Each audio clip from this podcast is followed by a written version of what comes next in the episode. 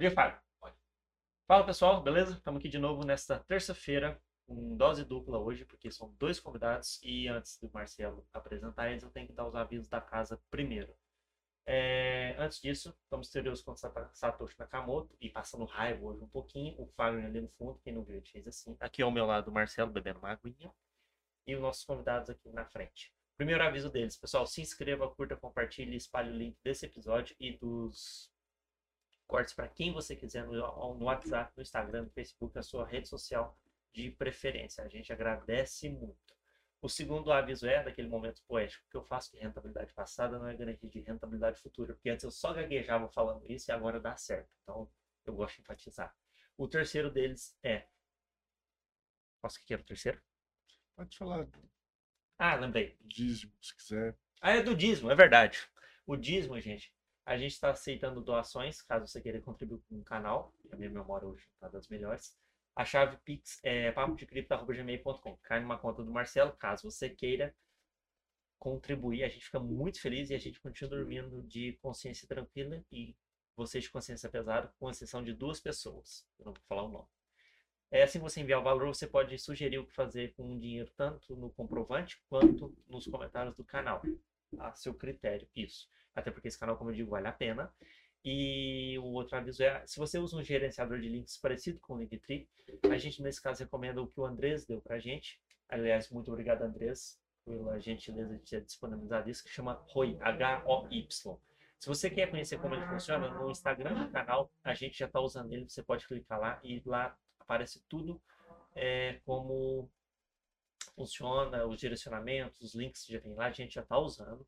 Então, além de ser nacional, todo em português, com gerenciador de pagamentos, também faço o merchan aqui, é da local, daqui de Poços de Caldas. Então, você pode usar que vai dar super certo. O outro aviso deles, e por último, não, eu acho que era só esse. É recomendação de compra. Ah, é verdade. Esse que eu tava, tava lembrando. Esse podcast não é recomendação de compra e não é recomendação de investimento nenhum. Isso é um bate-papo. Bom, eu já falei muito como de costume. Marcelo, por favor, faça as honras. Boa noite, Ciro. Boa, Boa noite, noite. Wagner. Boa noite a todos que estão nos assistindo. Boa noite aos nossos convidados. Boa Vou, noite. Boa noite. vou comentar uma coisa com vocês rapidinho. Eles estão guerreiros hoje com a gente, porque deu um probleminha na, na- nessa gravação. Então, agradeço imensamente a gentileza e a paciência. Infelizmente, como diz o Ciro, quem sabe faz gravado. É, o computador simplesmente desligou, É. gente. A gente perdeu uns minutos de conversa já e, como o Marcelo disse, eles disponibilizaram a repetir tudo. Então, vamos lá. Vai como lá. dizem. Primeiro, antes de falar, apresentar os nossos convidados, eu devo confessar uma coisa para vocês. O meu desenvolvimento pessoal, ultimamente, está sendo marcado grande parte por eles, pelos nossos convidados. Então, se vocês perceberem que a minha forma de agir e de comunicar melhorou, bônus deles. Se eu estiver pior do que antes, Opa. demérito deles também. e a gente vai te explicar por que isso. Então, primeiro, boa noite, Jennifer Abrantes. Ela é graduada em Publicidade e Propaganda pela Universidade AMB Morumbi, tem um MBA em Gestão Empresarial pela FGV e é sócia proprietária da Vox2U Poços de Caldas. Explicaremos o que é a Vox2U para vocês. Boa noite. Boa noite. Wesley Silva é engenheiro de produção, com MBA em administração também pela FGV. Ele tem uma carreira desenvolvida na gestão de operação e processo produtivo, além de forte atuação na construção e condução de times de orientados a resultado. Também tem a- é, a- trabalha e ajuda empresas a identificar e eliminar desperdícios no processo produtivo, aumentando o lucro operacional de maneira sustentável. Isso é bom, hein? Aumentar o lucro de maneira sustentável Ajuda, né? ajuda bastante. é professor universitário em, disci- em disciplinas de gestão e também sócio-diretor da Vox2U Postos de Caldas. Boa noite, agradeço imensamente a visita de vocês e saibam de antemão que a casa agora é de vocês. Sempre que quiserem vir, estaremos de portas abertas para recebê-los. E mais uma vez, desculpa esses detalhezinhos que É, acontecem. que isso, acontece Como diz o. Kleber Bambam do BBB1, faz parte. Faz É, parte. parte. Faz parte. Obrigado, boa noite. Fica tranquilo, acontece e é normal. Acontece com todo mundo, né?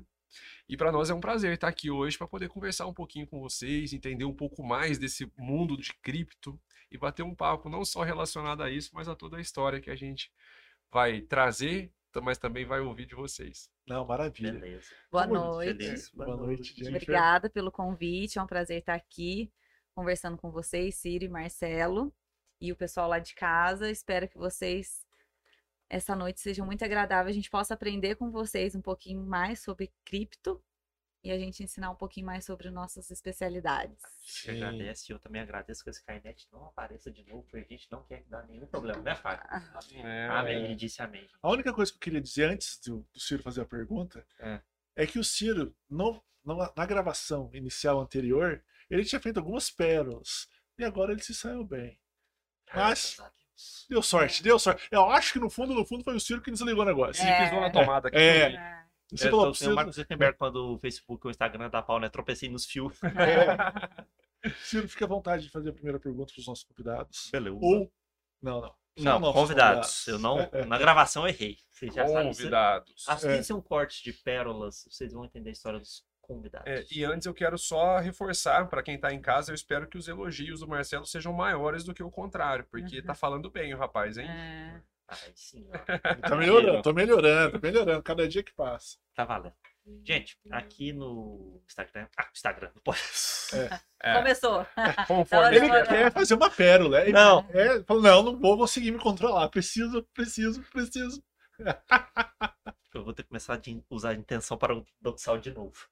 É, Não, o que, que é isso aí, gente? Então, que que é Não, isso? vai- eu vou explicar depois lá pra frente o que, que é isso. É, aqui no podcast, gente, a gente sempre procura entender qual foi a primeira vez que vocês ouviram falar de criptomoedas. Foi Bitcoin? Não foi? Impressões. Sim. Da primeira vez que eu ouvi falar, foi muito relacionado a acompanhar alguns influencers aí, e a gente aprendeu um pouco sobre isso há uns 4, 5 anos atrás, principalmente Bitcoin.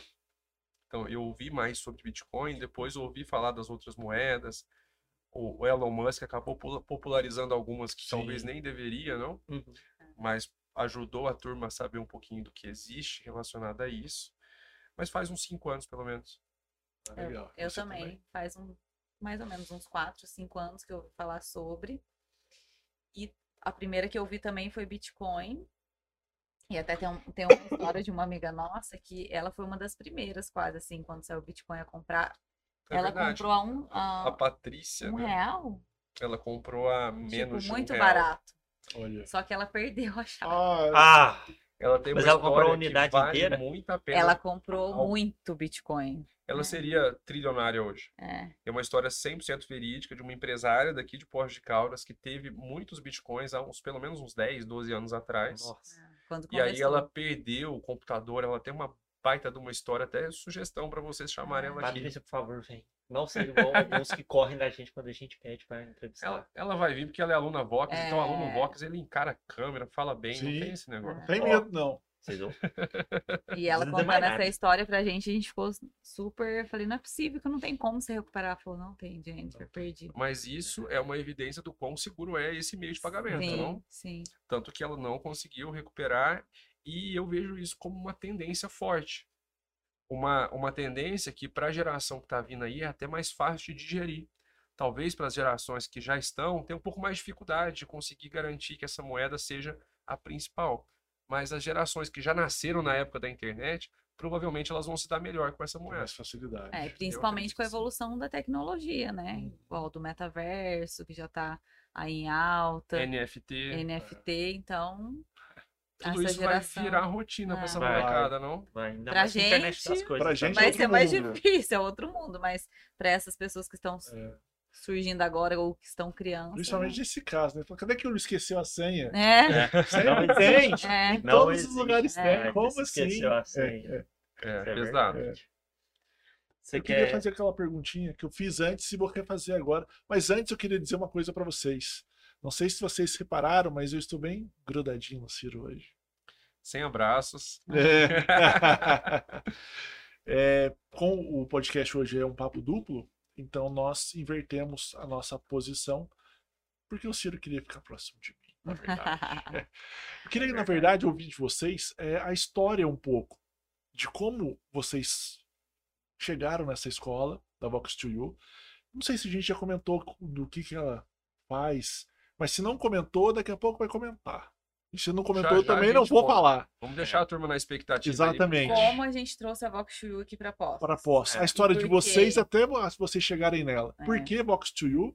E como chegaram a ela? Então, É. Wesley começou com Wesley, ele começa contando a história e depois eu entro na história. Tá bom. A, a minha história com a Vox, ela não começou comigo sendo dono de uma escola de oratória. Eu contei, oratória. Ah! Mentira, não é de oratória, não, é de outra coisa. É, Não, é de oratória. sim, mas eu tenho que contar porque a história começa assim. Com oratória. Com oratória. Não tem jeito. Eu tinha que aprender a falar melhor porque eu acabei de ser promovido para líder de uma indústria. Eu trabalhava no laticínio e aí, ao ser promovido para gestor, eu comecei a ter que liderar pessoas e muitas delas tinham mais tempo de casa do que eu tinha de vida. Elas adoravam me lembrar disso, então eu tinha dificuldade para conseguir ser mais respeitado. Você sofreu, um bullying, você sofreu um bullying profissional? É. É, é por aí. E aí era difícil conseguir transmitir a convicção nas palavras, ser mais contundente. Então eu sabia bastante tecnicamente, mas eu não conseguia organizar minhas ideias. E isso me atrapalhava. Aí, pro outro lado, a mesma coisa. Os meus gestores eram todos mais velhos que eu e também não me davam a mesma credibilidade, porque não tinha cabelo branco, né? 27 anos, entrava numa sala que todo mundo era muito sexy. Sexagenário, sabe? Eu tô chegando nessa turma aí já. E aí era mais difícil pra mim conseguir. Foi boa piada, né, Ciro? Foi. Era mais difícil pra mim conseguir ser respeitado nas duas pontas. Procurei o que todo mundo procura. O Google. Falei, como ser mais respeitado diante da equipe? Tão simples quanto isso, apareceu um anúncio da Vox to You Ribeirão Preto. Aprenda a comunicar bem e a liderar melhor. Falei, faz sentido, é isso aí que eu tô precisando, gente. Ser ouvido. É, ser mais ouvido, ter mais convicção. E aí comecei a, a negociar com eles e fui parei uma semana, tirei férias da empresa para poder passar uma semana desenvolvendo a minha comunicação lá em Ribeirão Preto. Então a história é mais longa do que a gente imaginava. Assim comecei a ser aluno da Vox to You. Durante essa semana eu estudei numa sala e as salas têm nome, cada sala de aula tem um nome. E na minha tinha um quadrinho escrito Walking Together, era o nome da minha sala conversando com o dono da escola, falou, Luiz, o que, que é o Walking Together que deu nome para essa sala? Aí ele me contou, falou, não, Wesley, tudo começou com Walking Together. Porque eu comecei a fazer um evento que eu aprendi lá em Catanduva e trouxe para minha cidade de Cravinhos, onde eu trazia grandes empresários, a Luísa Trajano, por exemplo, já palestrou lá, Olha. e eu cedia o microfone para que os empresários pudessem se levantar e vender o produto, vender a ideia deles, e quase ninguém ia. E daí eu tive a ideia de oferecer curso de oratória para ajudar. É, ou quando iam, não sabia se vender. É. Aí eu falei, vou ajudar essa turma, criei um curso de oratória que virou uma escola de oratória e que até então ainda não era uma rede de franquia, só tinha duas unidades.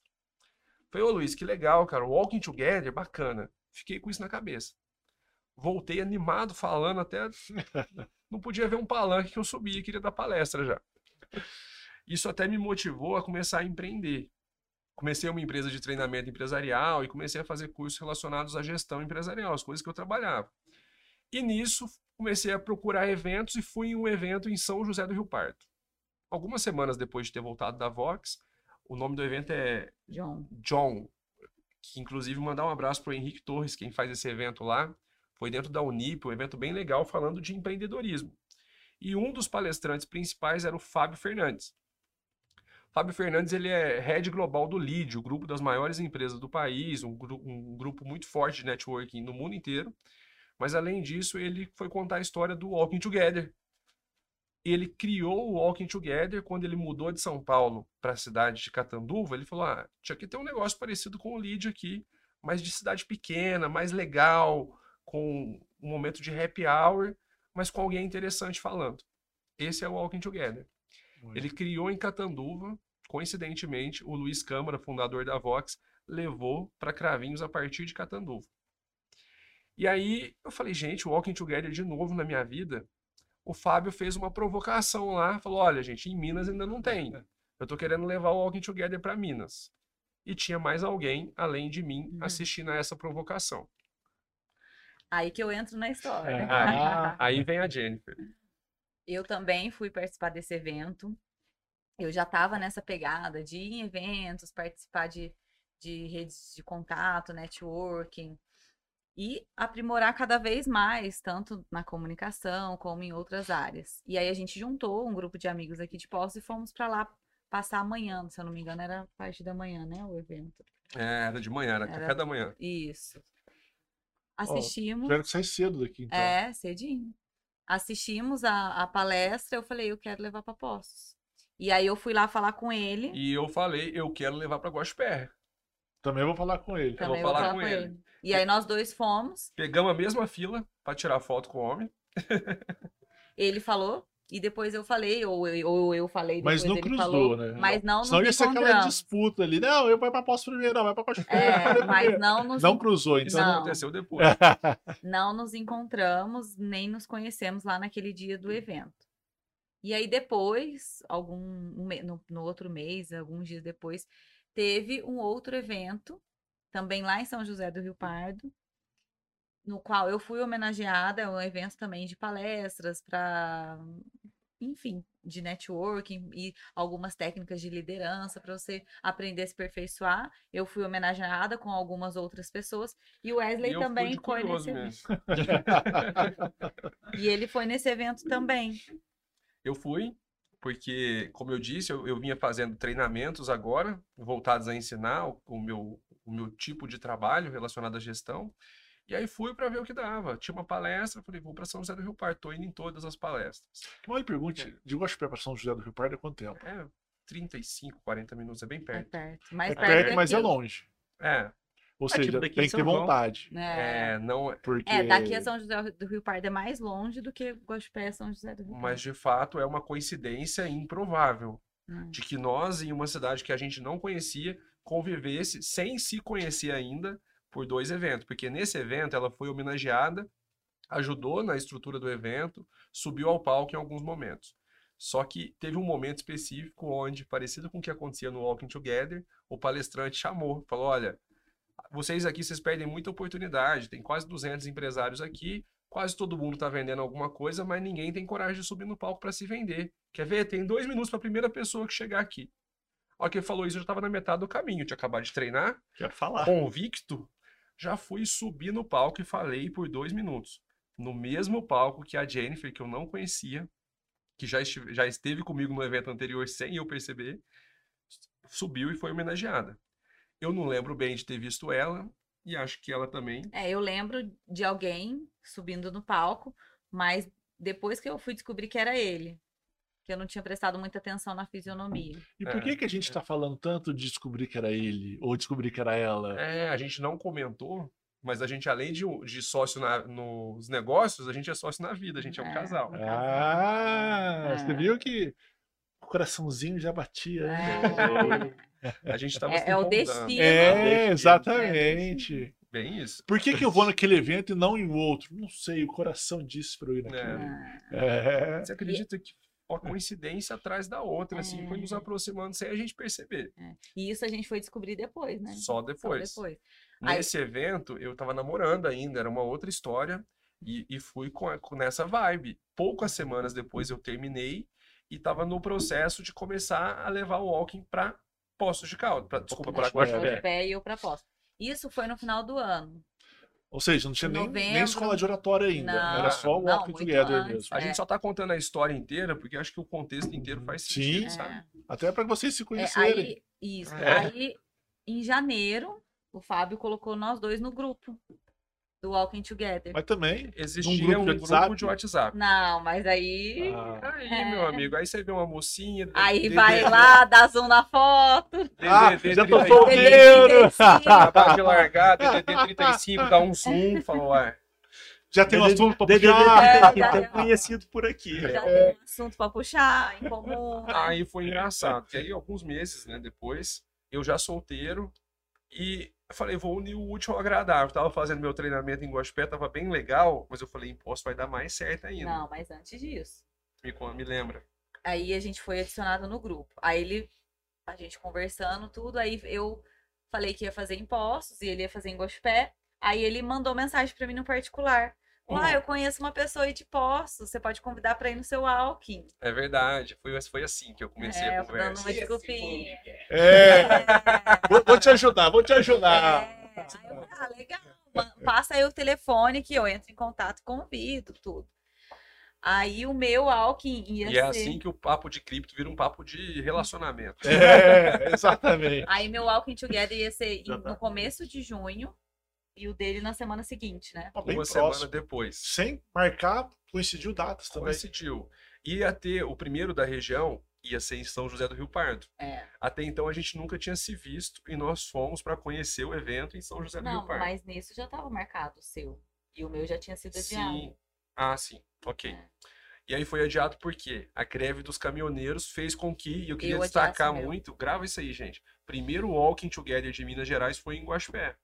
Era pra ser o meu. Ah, Porque o dela foi adiado em função da greve dos caminhoneiros. É, o meu Primeiro foi, por isso que o primeiro foi pra teste. É.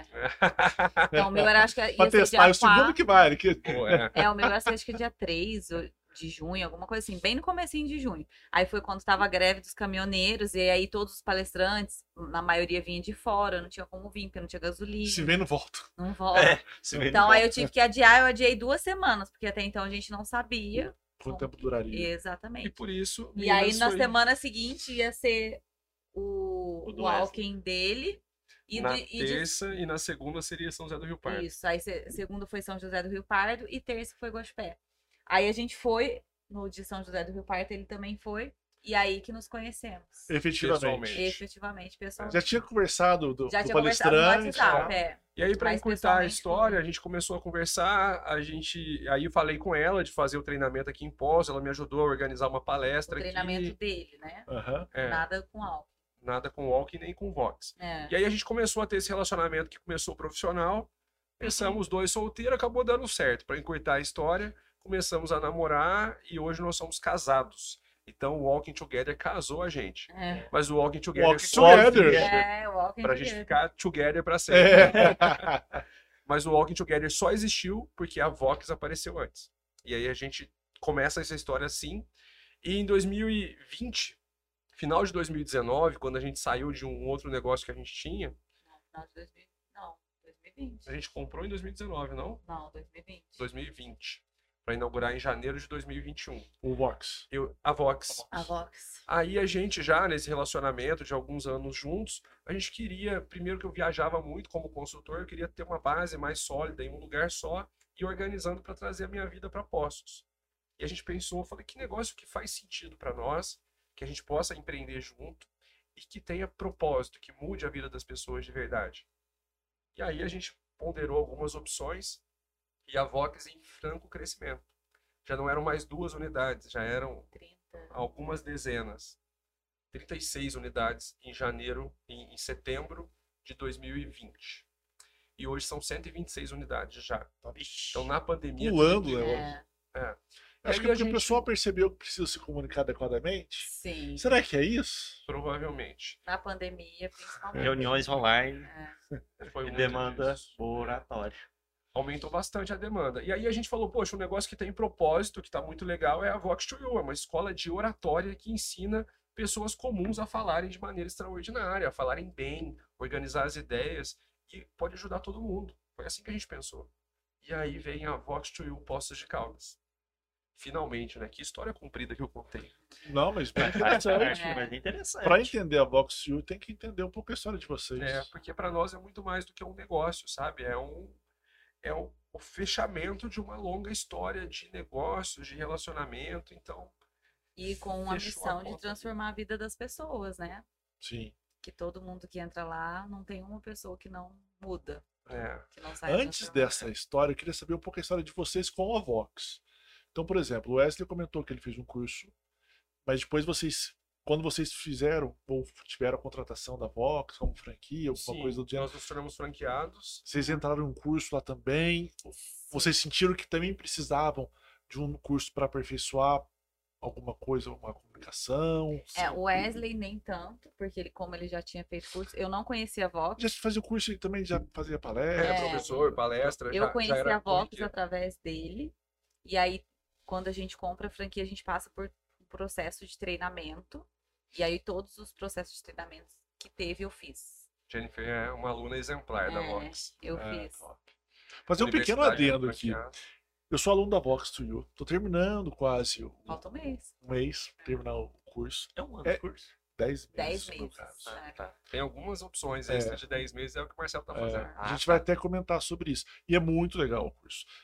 Mas o curso traz um ônus também. No segundo, segunda aula que eu tive no curso, faleceu uma tia minha. E a pessoa que ia lá falar um- algumas palavras para ela não, não compareceu.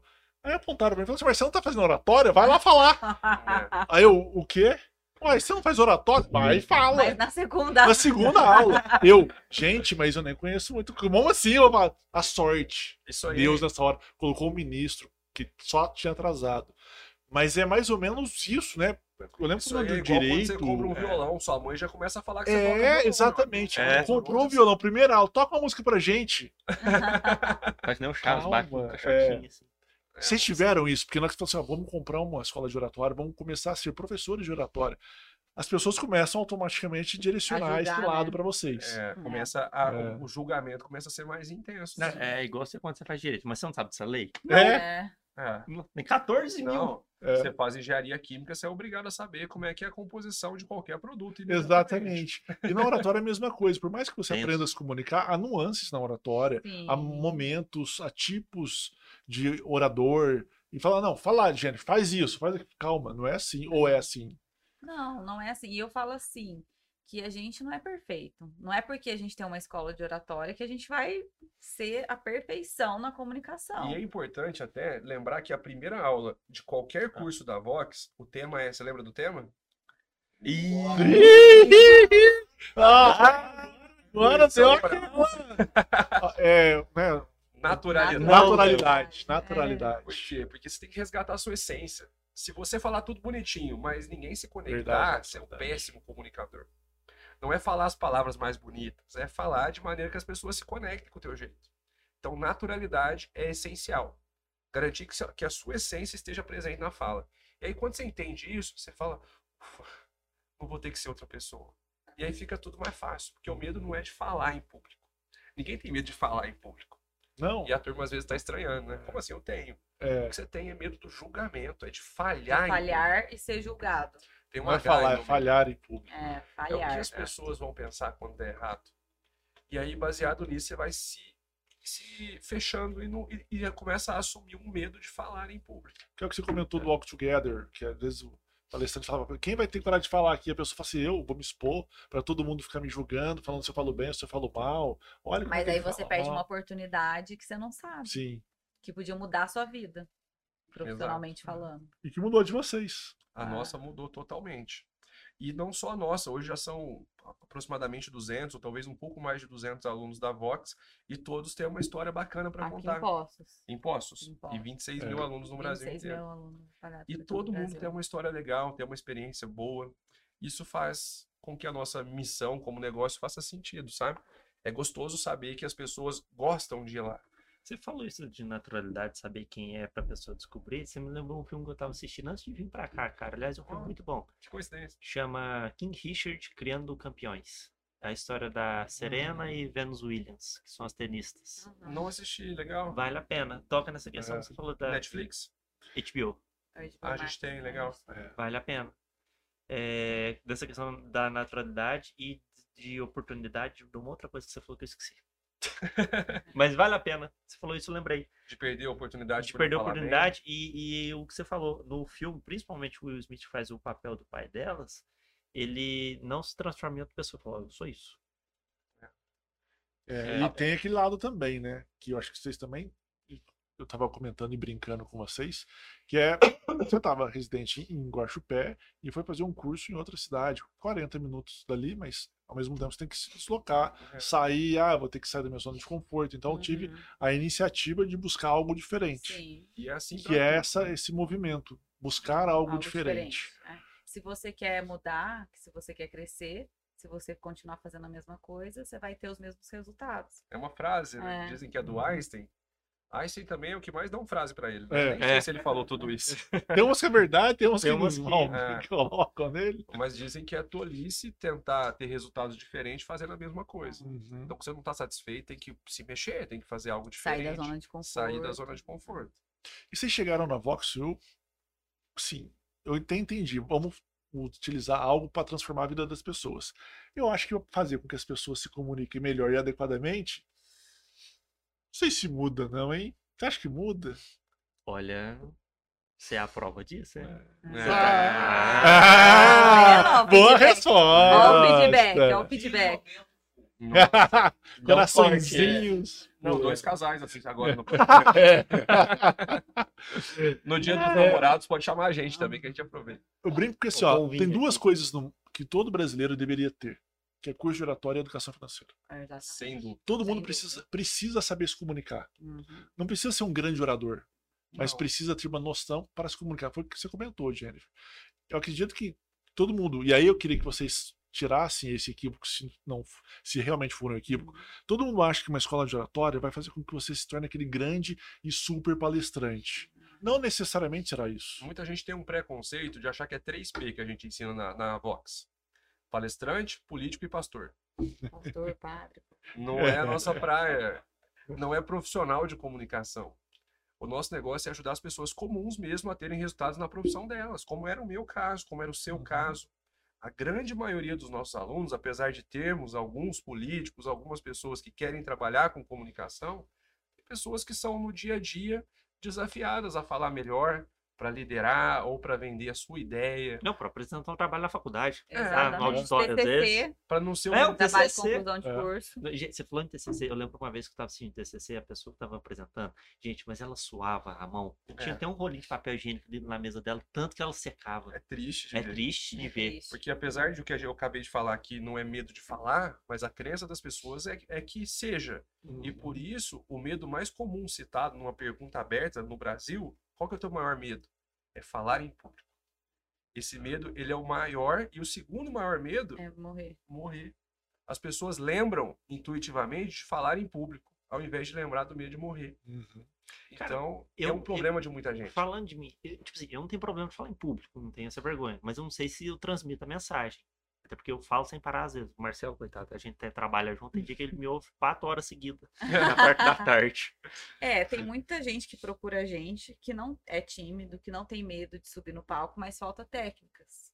É, são vários motivos. É, pra são procurar vários É. motivos. Então, Às vezes aprender a tirar o vício de linguagem, que tem muita gente que tem o é, o. O tipo, é. acho que o tipo, tipo- então, De Começar com 80 bom. palavras, 49,5 é Tipo assim. tipo. tipo. É, tem muita gente que tem esse, esse vício. Aí tem muita gente que tem o ok o tempo inteiro. Tem muita gente que não sabe como terminar um discurso e fala, é isso, no final. E aí você faz uma boa apresentação e no final fala, ah, eu acho que era isso. E aí tira todo o brilhantismo daquilo que você falou. Conseguir eliminar essas palavras são técnicas que te ajudam a ser mais claro e mais convicto. E as pessoas respeitam mais o que você está falando, simplesmente porque você fala com mais convicção. modulação de voz É, falo da importância de modular a voz, como faz diferença. faz muita diferença. Uma pessoa que fala muito pra dentro, muito sem entusiasmo, ela é monótona, monotom. Vem daí. Se você aprende a ter os nuances na fala, sua fala fica muito mais interessante e as pessoas vão prestar mais atenção. Percebe? Faz sentido. Vocês se Modular- sentem. Na hora que você estava comentando isso, eu fiquei viajando aqui numa pergunta que é: vocês se sentem é, compelidos, às vezes, a falar em público em momentos em que. Agora trazendo mais pro pessoal. Hum, Que não que quer. vocês é, não gostariam. Porque a gente também tem dias ruins. Tem dia que você tá querendo ficar de boa. E É. aí, não, vai lá falar. Você... Mas eu vou te falar um negócio, acho que os dois são exibidos, sabe? o dia que eu não quero falar, eu falo pra caramba. É, a gente é bem, bem É, bem tranquilo em relação a isso. às vezes acontece assim, é comum, a gente sempre vai, não tem, não tem nenhuma dificuldade em posicionar. Mas acontece estar- às vezes empurrarem muito essa responsabilidade pra vocês falarem. Acontece. Acho que toda hora, né? Sim, É. é.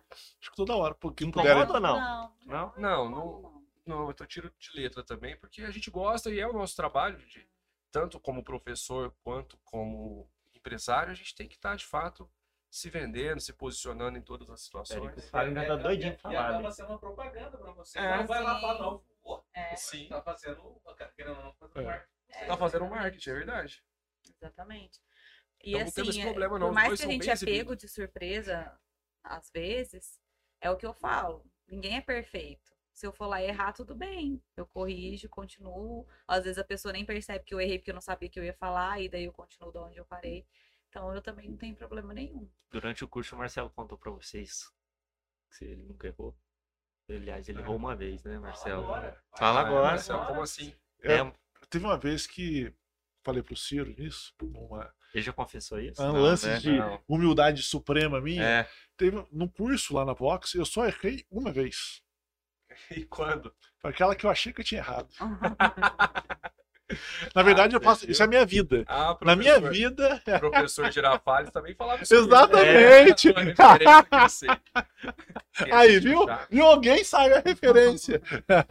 professor eu não tinha captado essa referência. É, eu sou fã de Chaves desde sempre. Eu não contava de passar. Nossa, é, eu falei, nossa, muito Eu boa essa frase dessa É, expressão que ele usa. foi o único erro que o Marcelo cometeu lá. Exatamente. É um bom aluno, por surtindo efeito. Boa. Eu queria ver com vocês uma outra questão importante, que é em relação ao curso propriamente dito. Vocês estavam comentando, e eu, e eu comentei que eu faço um curso que tem uma duração de 10 meses. Uhum. Não, 10 meses. mesmo. É. Dez meses. Mas tem outros cursos lá. Tem, tem. Como é que funciona isso? É, Claro. tipo, depende do perfil da pessoa, depende da disponibilidade de horário, quando a pessoa é travada. O Principalmente. que, que mais aparece também de dificuldade lá? Pessoa travada? Aparece de todo tipo. É, de todo tipo. Mas quando você pergunta, a pessoa falar, porque eu tenho vergonha de falar em público, a maioria, eu vou falar que 80%. Mas um outro perfil muito comum é esse perfil que quer começar a aparecer mais. Nas redes Ah. sociais, principalmente. As É. pessoas que têm ver... é, medo de, quando Tem liga a câmera, Nas últimos, últimos clientes nossos, tem mais esse perfil. Falando, nossa, eu queria fazer live, mas eu não tenho coragem. Ah, eu vou fazer o vídeo, eu tenho que fazer é, que 10 quando vezes o liga a mesmo vídeo. câmera tem aquele Efeito efeito rec. Que isso? É você quando- funcionar bem no offline, mas quando vê o rec, quando vê a Trava. câmera gravando, você trava. Ah, Por exemplo, um amigo seu que você convida para vir para cá, você conversa com ele normal, ele tá nas rodas de amigos conversando normal, só que vê que ligou a câmera, ele já trava. Ele vira outra pessoa, ele começa a suar ah, então esse é o termo que eu uso pra galera que foge da gente, Marcelo. Efeito rec. Mas até É, das é. pessoas que vêm. É. Você vê, às vezes, o comecinho da conversa, a pessoa tá mais tensa, depois Mas ela vai também- se soltando. Mas também, tipo assim, a gente dá aquele aviso, ó, pode conversar normal, que você até esquece que tem câmera. Às vezes isso É, ajuda. o podcast tem essa capacidade, É. né? Eu tô É. aqui falando e em vários momentos eu esqueço que tem três câmeras Uhum. olhando pra mim aqui. É. Tô tocando a conversa com vocês. Agora, pegar o celular e gravar é uma dificuldade de muita gente. É difícil. É difícil. E às vezes a pessoa até faz, mas ela demora muito pra fazer. E a gente ajuda ela a ter mais produtividade. Que ela vai fazer de primeira. Em pouco tempo ela vai conseguir organizar melhor as ideias dela para poder ter o contato visual com a câmera do telefone, porque isso é importante, modular bem a voz e organizar bem as ideias. Tem técnica de retenção de atenção, porque às vezes você até fala, mas não fala de um jeito que as pessoas queiram ouvir. Então, aprender a fazer isso na internet faz diferença, porque gatilhos de atenção faz com que a pessoa queira te ouvir por mais tempo. Tudo isso a gente aborda lá. Mas respondendo sobre a duração dos cursos, ela é muito baseada nisso. Que é quanto tempo eu preciso fazer? Depende. Você se considera uma pessoa extremamente tímida ou pretende trabalhar com isso? Qual é a distância da onde você está para onde você quer ir? E a partir daí a gente te coloca, te direciona para um curso. E a outra ponta que precisa ser analisada é: você está disposto a investir 10 meses da sua vida para melhorar a sua comunicação? É, tem gente que não quer se comprometer durante muito tempo. E aí escolhe um curso mais curto. Ou tem pessoas que quer um resultado para agora e aí faz o mais curto, porque já tem um resultado e depois migra para o mais longo. O mais longo é 10 meses? Esse é o mais longo, 10 E meses. o mais curto? Um final de semana. Um final de semana só. 16 horas. É. E agora, É um, é um dia ou são dois dias? Dois dias. Dois dias. Sexta e sábado? das 8 Sábado às e 18, domingo. sábado e domingo. Ah, tá. A gente fez um no final de semana passado. Das foi bem 8 às legal. 18? Das É. 8 às 18. Então, desde o intensivo, que vai te ajudar a resolver vários problemas ali, e imediatamente, no, na sexta você fala de um jeito, na segunda você já está muito mais confortável para se comunicar. Só que a repetição, fazer um curso mais longo, vai fazer com que esse comportamento se funda na tua personalidade. Por isso a gente recomenda sempre que possível o 10 meses ou pelo menos o de 3. A gente tem um de 12 encontros de 3 horas e meia, onde a gente 42 horas. Exato. E a gente consegue, com esse curso, garantir uma transformação em que você não esqueça daqui a pouco de ter aquelas técnicas. Porque você vai ter repetido tantas vezes que ela internalizou. E é legal falar do método também, né, Jenny? Mas só para complementar, esses do final de semana a gente recebe muita gente da, da região. Porque Durante a semana é mais difícil. é mais difícil e vir toda semana, né? Então é mais difícil. Então, a gente já recebeu gente de Aguariúna, já recebeu gente de Juruáia, gente de Gospé, gente de Botelho, gente de Espírito Santo Pinhal. Então tem várias Nossa, já veio pessoas. até de Jaguariúna, de É. longe. Ó, Espírito É. Santo do Pinhal é o Marcelo, É. meu xará, que tá na minha classe, inclusive. Ele São viaja é um poucas, deles. é, são poucas as pessoas que se dispõem a estar vindo toda semana durante 10 ou 3 meses. Então, aí, para a pessoa ter alguma técnica, ela vem e faz esse de 16 horas. Eu até comentei com ele, falei assim, pô, acho você mega guerreiro, porque É. durante 10 meses você se deslocar Uma toda semana. semana. E vem com brilho no olho, né? É. Entusiasmado. Ele Felizão. vem- Querendo ele- falar. Ele quer falar, é. Não, ele tá amando, né, também, né? É, a gente já tá entrando naquela fase de final de série. É. Ah, Em que você tá, né, tem 10 temporadas, 20 episódios cada temporada, você já tá na décima temporada, oitavo episódio. Você sabe que já tá Já tá acabando. quase, É. Já começa a ter saudade, né? A gente já tá nessa fase que a gente começa a entrar na fase do saudosismo. Fala, ah, já tá acabando. lembra a primeira vez que não É. consegui falar? É. O que também é muito bom. E que também traz um outro ponto, que eu acho que isso é pra vida, só que as pessoas elas se confundem um pouco. Fala assim, ah, vou entrar no curso de oratória, fiz o curso de oratória, acabou. Não, não acabou. Você é um Não. aperfeiçoamento profissional e Pelo pessoal é eterno. vida. E da mesma forma, é, não só desenvolver a oratória, desenvolver todas essas outras deficiências que a escola não ensina. Por exemplo, educação financeira. Porque são coisas que são essenciais para a nossa vida e que, infelizmente, o sistema não nos prepara. Acaba que a nossa escola, nosso ensino tradicional, ele te prepara para ser um robozinho, para trabalhar e obedecer ordem, mas ele não te ajuda a ter a criatividade para empreender, a ter a habilidade de se comunicar ou até o conhecimento para investir. E tudo isso acaba fazendo diferença no tipo de mundo que a gente vive hoje, não? Uhum. Eu imagino que vocês, falando sobre criptomoeda, conseguem ajudar muita gente com uma obrigação que talvez seria do Estado, de dar consciência para as pessoas e como eles não fazem isso, existe essa oportunidade para que exista o papo de cripto e a Vox to You, que resolve problemas que infelizmente o sistema não conseguiu resolver Sim. por si só. Eu, durante a minha graduação inteira, a escola inteira, eu não lembro um professor que ficou dois minutos conversando com a gente sobre oratório. Não tem. Você vai apresentar um trabalho lá na frente? Deixa eu dar umas dicas para vocês. É. Faz isso, anda aqui, olha ali, tal, tal, Simplesmente tal. vai. Simplesmente vai. E aí a E pessoa te que consegue sem te falar, ensinar, não. A Cara, pessoa consegue falar melhor é ótimo, a pessoa que não consegue falar melhor vai cada vez mais ficando pior. Porque vai tra- Porque vai trazendo tra- um trauma. né? no, Tem na minha época, não sei, alguém falou de oratória, mas não sei se foi aluno ou professor, pra ser sincero, esse assunto surgiu uma Uhum. vez. Mas surgiu você com acha que- técnica, ou surgiu, ah, tem precisa de oratória, né? Não, surgiu tipo assim, rodinha e falava, alguém comentou que tinha problema em falar em público e alguém falou de oratória, mas eu não sei se era professor ou aluno que comentou. Mas, Mas, não, esse deu, assunto não deu surgiu. dicas. Não, não. Só- Só, só comentou, citou. só citou. Só estou que Ah. precisa E- ter curso de E você não acha que se Isso. tivesse uma disciplina no ensino médio que, que ensinasse a falar melhor, a se comunicar? Poxa, porque não só pela questão. Cara, se você for pensar nisso, ah, vai até mais longe. Se você for pensar o que, que tem que mudar no ensino médio, você tem Mudar tudo. Escola não se comunica com o mercado de trabalho, É, nem faculdade. não você tem, mesmo. que mudar tudo. Não, não se comunica com a pessoa. Também. Mas Porque oratória não é nem parte, pra mim, é profissional. Pra mim, oratória é tudo comunicação pessoal. Não, Sim, A também. gente brinca assim, o que, que você mais faz no seu dia a dia, desde a hora que você acorda até a hora que você vai dormir? Você se comunica. Sim, sem dúvida. Você acorda já comunicando, e não necessariamente a comunicação verbal. Sim. A comunicação não verbal também. Comunicação por sinais, Exatamente. é, expressão corporal, tudo Exatamente. isso. É, e- e tem até uma teoria que eu acredito que ela fala bastante sobre a importância dos gestos e das expressões corporais. Quando você usa ele, você complementa muito a tua mensagem. Então a gente não ensina só a falar. O conteúdo, ele representa 7% do sucesso da comunicação. As palavras. 38% é a modulação de voz, o tom de voz, a velocidade da fala, o ritmo verbal. E o outro, os outros 55%. 55%, gestos e expressões corporais e faciais. É muita coisa. É. Então, às vezes, você até fala as palavras certas e fala, poxa, mas não tá dando certo. Por quê? Porque você não está conectando usando todos os artifícios. Modulando, conseguindo organizar bem as ideias, mas também tendo uma, uma vivacidade no jeito de falar. Uhum. Trazendo para o seu corpo o gestual importante. Às vezes você está transmitindo com, as, com seus, suas expressões que você está tímido, que você está nervoso, que você está ansioso. Mesmo que você fale que está feliz. O seu corpo grita enquanto a sua voz fala. Eu, eu lembro que eu acho que a. Jennifer mesmo bonita. comentou um Não dia. é? Faz sentido. Faz sentido. Não sei se foi você, Jennifer, que comentou, se foi o Galo.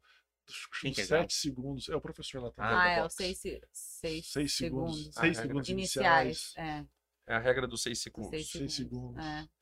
E agora essa é a parte que o Ciro fica curioso e a gente não conta. A gente a Exatamente. conversa normal. Vai continuar conversando, Ciro, Vou seis de segundos. seis segundos o que é. Boa. Não tem a ver com o Não, não tem a com ver. da pergunta, mas Não. tudo bem. Tem a ver com o que a gente estava comentando. Entendi. É que, o, É. é que hoje em dia a gente fala, né, que o tempo é muito importante, principalmente quem tá nas redes sociais. Então, se você quer chamar a atenção de alguém no Instagram ou até mesmo aqui no canal, os primeiros seis, seis segundos são primordiais, porque é ali que a pessoa que está te assistindo vai tomar a decisão, se ela vai continuar assistindo ou se simplesmente vai passar. É, falando em teoria, vídeo. é a teoria de que os seis segundos podem te dar seis minutos de atenção. Se você for efetivo nos primeiros segundos de um conteúdo, por exemplo, as pessoas vão se prender e vão decidir te dar atenção. E aí você pode manter a atenção que ganhou. Agora, se você não ganhar, gastar os primeiros segundos falando: Oi, pessoal, e aí, bom dia, tudo bem? Como é que vocês estão? Imagina um store em que os seis primeiros segundos não falou nada com nada. A Ele não te passa. conecta. A pessoa já tá lá no terceiro bolinha de Uhum. novo. Agora, se você chega e dá um, agora a técnica dos seis segundos, punch. A gente chama de punch uma técnica de introdução de discurso que começa de maneira impactante. Porque aí Ah, não naquela primeira ele não frase. teve essa aula. Ei, spoiler, spoiler. parou, acabou. Ele vai ter semana que vem. É, na verdade, eu vou chegar na aula já sabendo, então eu vou ser melhor que os demais. É porque tá gravado, você vai, você vai poder assistir de novo. É Ele verdade. vai reforçando, tá vendo? Mas Não é basicamente Não explica isso. muito. É uma técnica que te ajuda a começar de maneira impactante, contundente, para todo mundo falar, ué, caramba, que legal, vamos prestar atenção. É isso. Quem tem essa habilidade de começar de maneira contundente, ela ganha a atenção das pessoas. E a partir dali você vai aprendendo técnicas para manter a atenção das pessoas, para contar uma história com começo, meio e fim bem organizada e que, e que garanta que as pessoas se lembrem do que você falou. É isso que a gente faz lá na Vox. É, no YouTube É. tem aquele, os anúncios, né? Que contam 5 ou 6 segundos, e aí depois você pode pular. Nossa, eu só, só fico no pular É, assim, ó. então. Mas se, Desesperado, dependendo do que do que seja. seja. Mas quando é uma coisa que te chamou a atenção nesses 100 segundos, você não pula. Tem Pulo. chance. Não, pulo. Eu não assisto anúncio. Mas assim, a é. maioria dos vídeos hoje, principalmente do, Instagram e do Facebook, primeiro ele te conta uma coisa su- super interessante que acontece no meio do vídeo, para É, depois contar a história do vídeo. exato. Isso é o punch. É conseguir pegar o momento onde você tem mais chance de conectar, e tem gente que já apertou 82 vezes o pular e tudo bem, vai acontecer. E o, e o Marcelo tá né, porque já faz isso já. É o canal de É. educação financeira, gente. Quem não sabe, o Marcelo assiste lá. Ó, que legal. Já faço os punchzinhos. Boa. E você vai aprender que tem cinco tipos de punch que vai fazer a diferença na, É, essa técnica ainda não tem. na tua estratégia. Tá sendo meio que por. Veio no, no estilo. É, Até é. mesmo pelos feedbacks que a gente dá, Sim. né? A gente dá o mesmo feedback antes até de ensinar a técnica para vocês já ir melhorando cada vez mais. É bem legal. É muito do que a gente. O Fagner mesmo fala. E eu voltando É. um pouco ao que o Wesley comentou, ele fala assim: Marcelo, quando a gente começou a gravar, ô, custava, hein? Vai tirar leite de pedra. Agora você já tá fluindo mais a Faz conversa. quanto tempo que você começou a gravar? O Chaves ou o podcast? Não, ele. O Chaves. Fevereiro, março. É, Desse Então o ano? podcast começou primeiro? podcast começou primeiro. Eu Eu gravei o uns, uns episódios anteriores. Ah, tá. Outubro, novembro. É, foi quando você, É. você começou em novembro, né? É. E aí ele comenta que Então, destaca e percebe minha evolução. Porque ele falou assim, nossa, Marcelo, nos primeiros você tava mais tenso, mais duro, errava muito.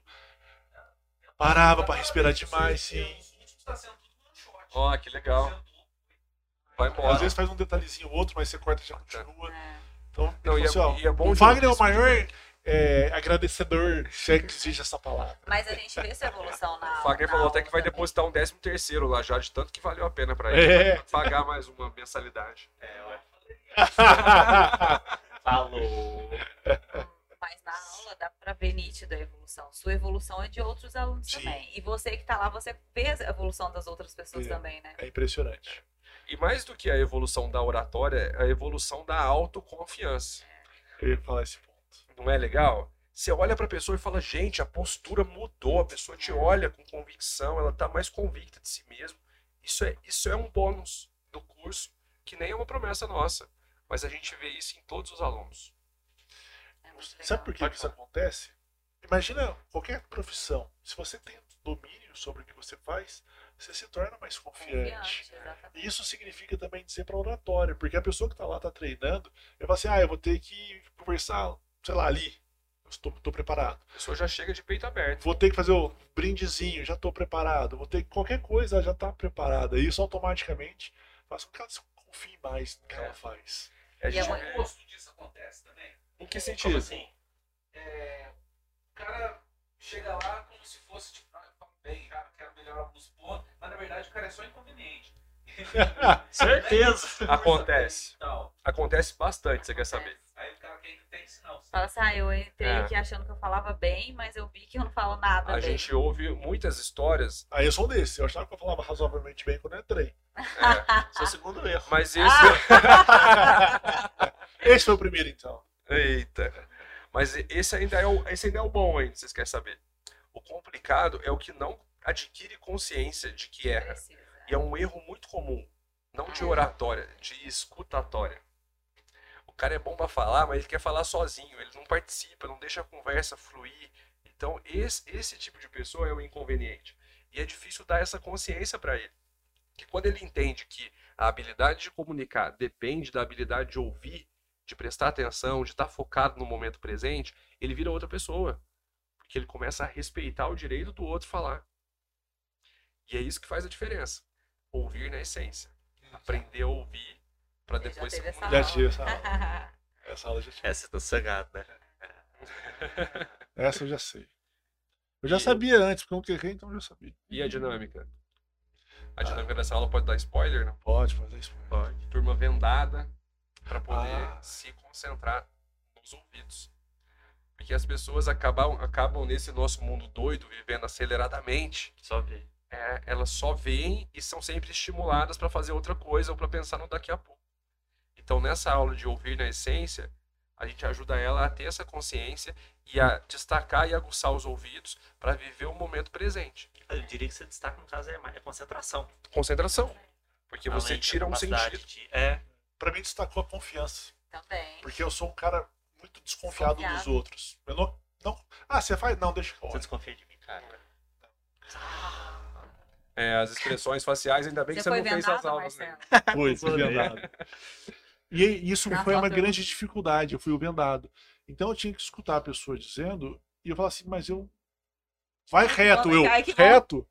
Ai, que vontade de ver, né? É, ou colocar a mão. Não tô confiando que ele É. tá me indicando o caminho correto.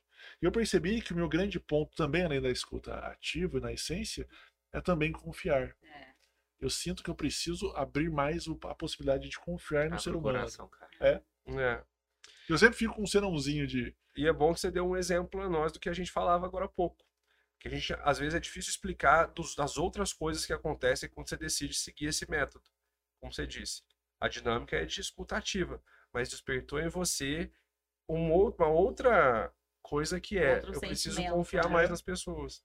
Então, esses são os bônus que a gente é difícil até de medir as coisas que vêm quando você começa a seguir esse método, que é totalmente cheio de dinâmica, né, Marcelo? É prático. Sim, Você sabe quantas dinâmicas você já fez lá até agora, não? muitas. Chuta. Ó, Questão 2 da prova, hein? eu vou chutar mais de 180. É, são 120 dinâmicas no total. 120? 120 Você tá dinâmicas. querendo Você mais uma vez. É. É, repetir 80 algumas. mais de 100, 150. Cento- são cem- É, 150. você tem razão, 150. É, Eu 150. falei 180, mas Não, nó- nós acertamos, assim, na média nós dois acertamos, né? 120 mais 180 dividido por 2 deu Fechou. certo. 150. na verdade a gente não erra. Você percebeu? É. Que gente- Só eu quero nesse podcast. Só tem pérola minha no canal, tô lascado. Boa. Ai, é muito ai. prático. 90% da aula é prática. Você vai estar subindo no palco, sendo filmado, ou fazendo dinâmica em grupo, individual. Então, a todo momento, a gente te desafia a praticar a Falar técnica daquela aula, né? É, cada, cada desafio é uma- Cada sempre tirar da zona de conforto. Sempre pega de surpresa, né? Você Dessa acha que não última aula pode foi inovar? legal, pode né? inovar. Essa última aula foi legal, né? que lá? Vimeo. Essa, não- Essa não pode. essa não pode. Essa, só se você Quer falou saber da mais? É, Ah. Essa é uma outra técnica que é a técnica de reciprocidade e antecipação, não? sim. Onde você mostra um pouco, gerando o, o interesse em saber mais, você antecipou o conteúdo e você, por ter tido acesso a uma parte do conteúdo, quer ser recíproco indo lá conhecer mais. Você tem técnica de venda, reciprocidade. É, Estão usando outra linguagem. Pô, É, é. Você viu? Sujeito e objeto se comunicam. Muito bom. Temos, temos um monte de coisa que, que acaba se fundindo ao longo do curso. Gatilho mental é uma delas. Sim. que todo mundo no marketing digital fala muito sobre gatilhos mentais, mas são técnicas de comunicação. Então, nosso Você já curso teve essa aula também, né? Já. ensina por outro motivo, que é isso que a Sim. gente está falando. Escassez, urgência, a Reciprocidade. reciprocidade. É uma das aulas do curso que o Marcelo está fazendo. sim. Certo. Agora vamos imaginar. Agora, Pode ó, falar. como, como você é bonzinho, hein? Lá vem. Muito bonzinho, muito bonzinho. Imagina alguém que não fez o curso ainda e que talvez um dia venha fazer, mas já quer começar a se comunicar adequadamente num ambiente pessoal. Claro. E depois a gente pode até pensar num ambiente virtual. Tem algumas coisas que vocês poderiam já adiantar para essa pessoa? Faz isso, caminha dessa forma. Isso já vai te ajudar muito. Um Claro que não é um curso. É, sabe aquela dicasinha de internet? Claro. Claro que todo mundo sabe que isso é nada perto do todo, Sim. mas já é alguma coisa para a pessoa falar assim: ah, entendi. É, a gente estava brincando, mas nós, nós fazemos questão de compartilhar ao máximo o nosso conteúdo, porque. É vasto. É, e quanto Então- mais as pessoas se comunicarem bem, melhor para todo mundo. Você podia dar dica de apresentação efetiva. Essa é boa. Essa é boa. Tem uma dica que eu sempre falo que tem a ver com estruturação de ideias. Quando às vezes você é muito comum você ser convidado para fazer uma apresentação sua ou para vender o seu produto num evento, como o Walking Together, por exemplo. E aí você não sabe o que falar. Ah, você vai subir para divulgar o seu podcast. Por onde começar? O que que eu falo? É uma que vou dúvida que muita gente tem. Eu gosto sempre de ensinar o seguinte: tem três passos que ajudam bastante. O primeiro é começar pela dor. Ao invés de falar sobre a solução que você oferece, começa falando qual que é o problema que você resolve. Então, você poderia começar assim: muita gente não sabe onde procurar um conteúdo de valor na internet. Tem muita coisa na internet, mas pouca coisa que de fato seja interessante. Uhum. Trabalhou a dor. Anota aí. Trabalhou a dor da Vou rever o pessoa. vídeo. Aí você A pessoa começa a ficar curiosa. Sim. Fala, ué, é realmente, tá difícil achar conteúdo bom. Pois é, e quando você acha conteúdo bom, eles querem te cobrar. Esse não é o nosso caso. A solução, segundo passo. Comecei pela dor, caracterizei bem e criei identificação.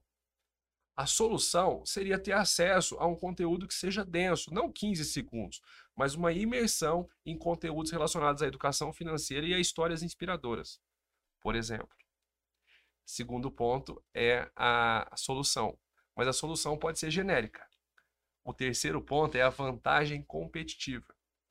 Aí você vai trazer pontos de destaque do seu produto, do seu serviço ou da sua pessoa. Então, mas não pode ser qualquer conteúdo, tem que ser um conteúdo que de fato seja de pessoas que conhecem do assunto, de pessoas que estão preparadas para transmitir o melhor conteúdo para vocês. Querem saber mais? Conheçam o nosso podcast, o Papo de Cripto. Ao invés de começar e falar, ó, eu sou Do papo de do cripto. papo de cripto e não tem nenhuma expectativa mais relacionada a isso. Dor, solução, vantagem competitiva. Só depois. Então, essa é uma técnica de estruturação de ideias que a gente ensina nas primeiras aulas para que você saiba se apresentar, mas de uma maneira completa E funciona para tudo, gente. Você tem uma padaria, pensa aí, qual que é a dor, qual que é a solução A da sua é a padaria. fome. É, mas às vezes não é a fome, às vezes na padaria o problema é a localização. Ou é. A padaria limpinha. Exato. Você Também. pode, você pode caracterizar assim, fala quem aí já foi numa padaria e que teve curiosidade para saber se de fato era higienizada, era bem limpa. Pode ser uma dor, um ponto de identificação. E outra coisa, os preços das padarias quase nunca são justos, é outra dor. A solução é numa padaria onde você veja o processo de produção acontecendo para ter certeza de que está limpo e saiba que os preços são os mais competitivos da cidade. E aí a nossa padaria consegue oferecer os melhores preços porque porque a produção é própria. E graças a isso eu tenho uma margem onde eu consigo oferecer o melhor preço e os produtos mais bem feitos da cidade. Quer conhecer? Percebe? Fica fácil, Fagner, quando você usa essa estrutura.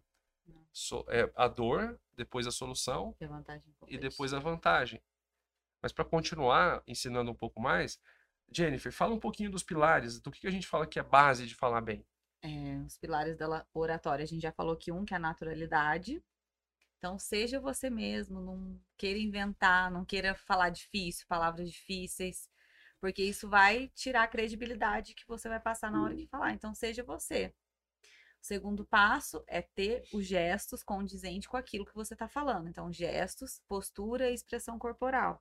Evitar a mão no bolso, evitar Braço cruzado, desinteresse com a, com a sua postura, sabe? Garantir que a tua É, e postura isso também depende muito de um contexto, né? Mas falando a grosso modo, ao, ao contexto num geral, evitar esse tipo de postura. E também contato visual. Porque você falar olhando e distribuindo o seu olhar para aquelas pessoas que estão te vendo faz toda a diferença, porque vai, você vai se certificando do que aquilo que você está falando está fazendo sentido para elas. Esses são os pilares da oratória. Contato visual é tudo, gente. Às vezes você está numa palestra falando com muita gente, e aí tem muita gente que ensina errado. Fala, não, é só você olhar lá no fundo da sala que você não vai ver ninguém, É vai Muito aparecer. comum. É, Muita gente fala isso, não?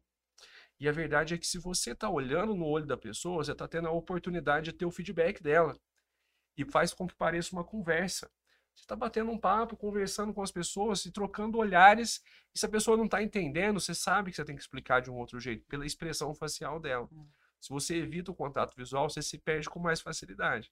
Então, trabalhar, olhar no olho das pessoas, interpretar a reação delas é fundamental. A questão é quanto tempo olhar. É isso que eu ia Ah. comentar, É. né? A coragem de uma pessoa só fica desse Não, graus. Você não para é. olhar pra mim? Não, é, é igual, é igual eu Palestrante falei. falando pra você, você. Aham. Aí ele fala de olhar só, meu Deus! É igual eu falei, Tá distribuir. É. Se você tem uma plateia, você tem que distribuir os, os olhares para todos eles, não focar só em um e não ancorar só em uma pessoa. Para Senão facilitar. aquela pessoa vai se sentir constrangida e as outras pessoas vão se sentir excluídas, porque ela tá falando só com você. Exatamente. É. E para Só vai gerar desconforto. Exatamente. Fica chato, né? Pra Imagina. É. O tempo inteiro aqui, essas duas horas, eu olhando dentro do olho do você- Ciro. Você vem. Como Eu ficar aqui existisse, duas horas, né? Marcelo, eu olhando no olho do Ciro, com certeza o Marcelo vai ficar com ciúme. É. Sim, porque Sim. Sim. faz parte das conversas. É. Também tá aqui, né? É, exatamente. Então, essa é, é a ideia. E a regra para facilitar tudo isso é por quanto tempo eu tenho que olhar?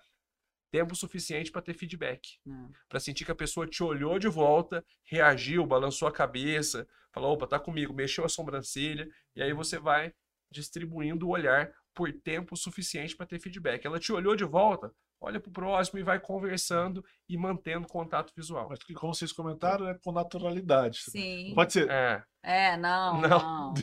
Aí é- o que, que é isso, gente? aí é Não. O que, que ele tá fazendo? É, e lá na Aí no Vox, truco é bom fazer isso. É. e lá na Vox a gente vai ensinar através das dinâmicas como fazer isso. É, e haja Ô. dinâmica lá. É- Essa dinâmica que o que o Wesley comentou agora da padaria lá e tal, é o tipo de coisa que eles colocam lá. Fala assim, agora você tem que fazer isso com Vendo a isso. sua ideia. É. Conta uma história e fala, faça. Entendi. E Te tira da vai zona de conforto. É, exatamente. É, Não te, não, te tira da zona de desconforto, né? A zona É. de conforto é um lugar bom. Não, então, vai Não, te, então, eh, te vai tira te da tirar zona da de zona de conforto para uma zona de desconforto, é. desconforto. Da de desconforto. É, ué. É um- algo que você tá desconfortável. Então, te é. coloco num desconforto, te tirando da zona de conforto. é- É porque pra mim, o seu- hoje em dia, os conceitos de conforto e desconforto trocaram. É, É. por isso É. que eu tô aqui. É o famoso, o famoso zona de conforto e desconfortável. É, por exemplo, você é- fala. É, por Vamos- esse lado vamos- até vai, por exemplo. fazer uma comunicação adequada Tem aqui. desconforto, É. é algo bom. Sim. Sim. Então, ele tá te tirando É. dessa zona, que é bom, pra te desafiar a uma zona que você não tá acostumado. Que é Ah, de você- desconforto. Então, você Exatamente. vai levar o conceito de conforto pro desconforto. Eita. Agora me deu um nó na Acho que- acho Eu- O que, que tem nessa água aí, gente? É, Aí é, você não- ainda Você não pode levar o conceito de bebi. desconforto pro desconforto. Não, então, é que você vai sair da zona de conforto. É sua- desconforto. Não, você vai sair da o problema é falar em público. Então você se sente desconfortável, não confortável. É, por isso que você vai entrar, Entrar nessa zona, zona de de desconforto. desconforto. Não, aí você aprendendo, você vai entrar na zona de conforto. Depois. Depois, mas É. não aprendeu ainda. Depois, perfeitamente. Não, exatamente, é que você não aprendeu. O então, nosso trabalho é te deixar confortável para falar em público. Justamente, porque você falando em público antes do curso, você tem um desconforto. Exatamente. Exato. Mas é que às É vezes, no, Então. no próprio curso, você tem uma zona de conforto lá coisa. dentro. Então, por exemplo, a minha zona de conforto é em frente ao microfone que eu falo bem. Então, por mais que seja desconfortável, aqui eu já estou confortável. Aí lá eles invertem essa lógica Ah, então, para que você sim, saia desse seu conforto Aí eu e vá compreendo. numa coisa desconfortável para aprender a lidar com ela também. É. Também, até É, ficar sim. confortável. É. Sim, Muito sim. bem Aí definido. tira você de Parabéns, aluno da Vox Studio. Aí te tira Seria- de novo da fazer zona de de novo, É. é. É. E assim, apesar do falar é, necessita de um roteiro, você tá estudado, isso e tal.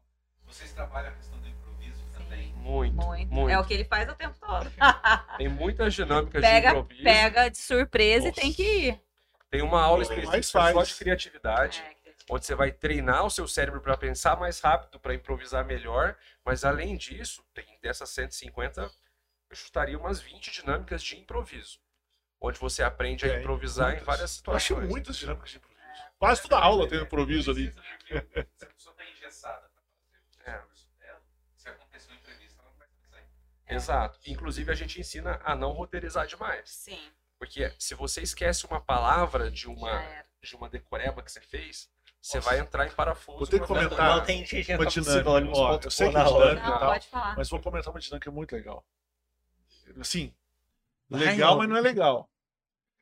Eu lembro que faziam ah, du- duas filas assim de cadeiras. Ah, Aí você tinha que passar pela fila, É É, a entrada a entrada triunfante. a entrada triunfante e ap- apresentar alguma coisa lá. E o professor falava no palco. E o professor falava para a turma que estava lá fazer uma reação, às vezes, Adversa. adversa. Então, por exemplo, quando você estiver lá em cima falando, Ciro, beleza. Aí você saía lá fora da sala para entrar. Ele falava pra gente, pra gente na sala, ignora o Ciro. Ou vai, É. qualquer coisa. É. No caso específico, ignora. Aí você sobe lá, você começa a falar, todo mundo te ignora. Aí fala, eita. E ele fala assim, mantém o seu discurso. Tem Aí o próximo, o pessoal conversando, Próximo, mexendo no celular. mexendo no celular, tossindo. próximo, tossindo, sei lá. E é uma coisa muito desconfortável. É. Quando você tá me- conversando com alguém e a pessoa tá nem aí pra É, você, é, ou tá fazendo barulho, ou tá com conversa paralela. é. É, Essa é uma muito difícil. É que simula situações que realmente pode acontecer. É uma das dinâmicas Claro mais que de uma extremas forma- Claro que de uma forma exagerada, Sim. mas é pra você estar preparado pro dia a dia. É, e ela é Falar pra muito. vocês que nem é exagerado, não, viu? Até já conversei com o Marcelo sobre isso. Já aconteceu? Já. Uma vez eu, eu- não vou falar o lugar, mas me contrataram para fazer é um tipo do stand-up lá em Guaxupé. Ih, baixa o pé, ó. Ah, que legal. Pra, era para propor para algumas empresas, deixa eu lembrar como é que era, falando sobre o Novembro Azul. Tá. E era para transformar tudo em piada e contar. Foi contratado nesse contexto. Cheguei lá, aí que eu né, o texto todo, a empresa aprovou, beleza. Chegando lá, aí que eu descobri que eu ia apresentar, a minha primeira apresentação era às seis e meia da manhã, numa troca de turno. Nossa. Nossa. Difícil, hein? Aí assim, Eu já passei muito perrengue também desse jeito. cheguei lá para apresentar todo mundo desse jeito aí. Eu tenho uma história parecida Aí com você se essa. sentiu ignorado E, nossa, totalmente. totalmente ignorado. É triste. Esse aqui eu vou apanhar ainda. É, Mas você conseguiu fazer? Como é que foi? A primeira não. As outras, aí a gente con- conseguia adaptar, conversei com o diretor, ó. Tá aqui, porque vocês não falaram que eles estão saindo de turno. Saindo de turno, tá todo mundo puto aqui, querendo ir Correndo embora. é. É. E eu falando de novembro azul. Não vendo- é, Se eu te contar a história mais triste da minha vida em termos de oratório. Eu trabalho com uma- filosofia de gestão que é o Kaizen. As pessoas talvez tenham ouvido falar Antes sobre fazer a Vox, né? antes da Vox. Melhoria contínua, e aí eu, come... eu criei uma palestra pouco depois de, fa... não, depois de fazer a Vox. Ah, depois de fazer Depois de fazer a Vox. Eu, nessa fase que eu tava pilhado, orgulhoso, modéstia à parte, me comunicando bem. Falei, cara, que legal. E comecei a dar palestra, vendendo meus cursos de, de gestão. E eu criei uma palestra que usava conceitos de gestão empresarial para a vida pessoal. E eu achei que tinha ficado muito bacana. Um monte de conceito que o japonês usava para gestão de empresas aplicado à vida pessoal. E aí me convidaram para uma empresa, uma, empresa grande lá de Guaxupé também, coincidentemente. Tá E eu fui Então? e eu treinei essa palestra de um jeito que eu falei, gente, esse negócio tá muito legal. Vou explodir. Vou. E cheguei lá, trouxeram todo o time de gestão, analista, pessoas desse tipo, umas 30 pessoas mais ou menos. E esse povo já entrou meio emburrado, sabe? Não entendi direito. Falei, gente, o que tá acontecendo? Esse povo tá meio bravo. Eu vou apanhar hoje, né? É mais ou menos a sensação que você deve ter Achei que tido. ia ser agradável, mas É, a fisionomia do pessoal não tá boa. Aí eu já comecei com o astral lá em cima, e aí, gente, vamos fazer uma dinâmica, não sei o quê. O povo fazendo com umas caras, meu amigo. Aí levantou e eu fui murchando junto, sabe? Você vai terminar. Fala, mas não é possível. E eu usei o que eu tinha e o que eu não tinha para engajar essa turma. Não consegui. Por fim, uma apresentação que dur- duraria ali mais de uma hora, eu fiz uns 35 minutos, saí numa tristeza, com uma vontade, que talvez alguém já tenha sentido aí também. Falei, nunca mais vou subir num palco na minha vida. Que dia difícil, te juro. E aí, Achei que eu era bom, mas tô vendo que não sou nada. exatamente, essa era a sensação. Falei, mas não é possível, gente. O que, que aconteceu? Eu não, não conseguia engajar, sabe? Aí passou um tempo, assim, uma, duas semanas, a empresa tinha sido vendida para uma empresa americana e a boa parte daquelas pessoas souberam naquele dia de manhã que seriam demitidas Putz. ou transferidas. É. E aí o próprio diretor, que é o cara que me convidou para ir lá, ele foi demitido, aconteceu um monte de coisa. Eu falei, gente, mas também aí nem se eu fosse o MacGyver, É. né? Te Aí juro. lá, quem ama essa empresa, levanta a mão. É, E foi mais ou menos isso aí. E eu não. Eu é não muito bom tinha- trabalhar aqui, não é, gente? É, e eu dava vários exemplos, cara. Falei, então, porque vocês têm a oportunidade de estar num lugar como esse, olha que legal essa Aí no dia seguinte não estava, né? Os caras olhando. Cara, e a galera assim em mim, e ninguém conversou comigo. Foi constrangedor num E aí nível. acabou, todo mundo foi embora. Acabou, o povo saiu quieto, entrou mudo, saiu calado. Eu falei, gente. na Fala a verdade, depois você soube É. que eles foram demitidos e falaram, bem feito, prestaram atenção em mim, né? Cara, mas aí pra mim fez mais sentido, porque eu entrei numa que eu falei, gente. Porque primeiro que eu sempre entregava um conteúdo mais técnico, e nesse dia eu ousei falar de motivação, de dar uma pegada diferente, e foi justo no dia que ninguém teria motivado aquela turma. E esse é um exemplo do que um orador pode passar em situações adversas. Nem é sempre tem conserto, Nossa, né? no Mas... dia seguinte a pessoa foi demitido mesmo. Não, no mesmo Não, foi dia. Ah, mesmo dia de manhã? Não, eles ficaram sabendo É. de manhã e a, de- É. e a palestra foi à tarde. Ainda não era oficial, mas tinha vazado que a empresa, por ter sido Ah, tá, agora eu vendida. Eu achei que tinha sido no dia seguinte, por isso que eu falei É. que o pessoal devia ter Aí passou, Palestra. não, aí passou uma, duas semanas, demitiram assim 200 pessoas da Ah, tá, empresa. agora. O diretor era uma das pessoas que tinha sido demitido, o diretor de operações de lá. O- os supervisores estavam tudo bravos, porque se eles quisessem continuar trabalhando, eles tinham que transferir para Manaus ou para outro lugar. Enfim, era um negócio muito doido. E foi nesse dia que eu fui lá dar uma palestra de motivação. Não deu muito certo, não, gente. Ah, não, aí não daria mesmo. Então, isso é só um exemplo de que, às vezes, a situação te impede. Porque uma coisa importante é saber para quem qual é o seu público. Sim. É. Mas não necessariamente você vai estar preparado para aquela circunstância. É. Mas que pena que você não ficou sabendo né, disso no dia. Porque falou, tô te motivando pro próximo emprego. É, Podia. Poderia podia trazer. É, essa mas, saída. é, às vezes você podia trazer esses ganchinhos. Se eu soubesse, eu teria feito diferente, mas tudo que eu falava era relacionado a resgatar o orgulho deles da empresa, do quanto era bom É, estar porque você está sendo lá. contratado pela empresa. É, ué. Aí deu tudo errado esse dia, mas enfim. Aí Você podia falar, gente, vocês estão aqui Entre- hoje, mas às vezes vocês vão estar amanhã, então vamos ser felizes também. É, e é normal, e, e o orador tem que aprender a passar por isso e bater a poeira e ir para a próxima. Em algumas situações isso pode acontecer. A gente vê muitos relatos de comediante de stand-up que tem que fazer apresentação em bar, e aí o cara tá falando, o outro tá anotando o pedido aqui na frente. É, uma, é difícil. É Mas só passar na frente para entregar bebida. É, e por isso tem que aprender a lidar com essas situações. e a manter o seu raciocínio organizado independente do que está Do que acontecendo. tá acontecendo, do que acontecer. É exatamente. independente tá o teu nicho também, porque, por exemplo, a maioria dos comediantes stand-up não, mais, não faz mais evento corporativo. É. Eles não fazem confraternização de empresa. A festa da firma, já pensou você fazer um stand-up na festa da firma? Aí aquele, aquela bagunça, do nada alguém grita, ó, liberou o buffet. Levanta todo mundo que tava te assistindo e vai comer, meu amigo. Ninguém quer nem saber. É talher batendo e você tentando fazer piada pra ninguém. Não, e sei dos negócios também, né?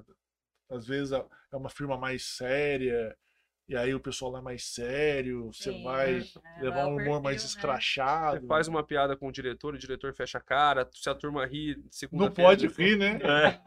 Como é que eu vou rir? Se eu, se eu riso tá rindo aqui, né? É, Eu... é complicado. Mas a Vox te prepara até pra essas situações, como você ilustrou nessa dinâmica.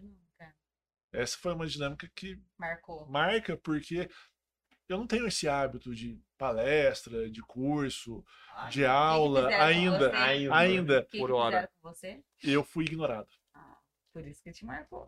Ignorado É. totalmente. Ninguém olhou pra você. Não. Comecei a conversar todo. Mas que situação que foi essa, cara? Ah, lá do curso. É, do ah, curso. curso. E aí eu Era falei assim, só nossa, eu tô num curso, eu sei que eu tô num curso, não é na palestra, mas eu sei que isso que acontece é real, e aqui já me deixou muito desconfortável. E até quero, quero reforçar que isso, isso só acontece mais perto da metade do curso, porque é, É, você tem um preparo Imagina, psicológico pra enfrentar essa nunca mais. conversa. É. A gente vai. De repente, o É. número de Ah, não, o que eu tô né? falando é porque isso é muito bom. Eu achei Claro. muito legal.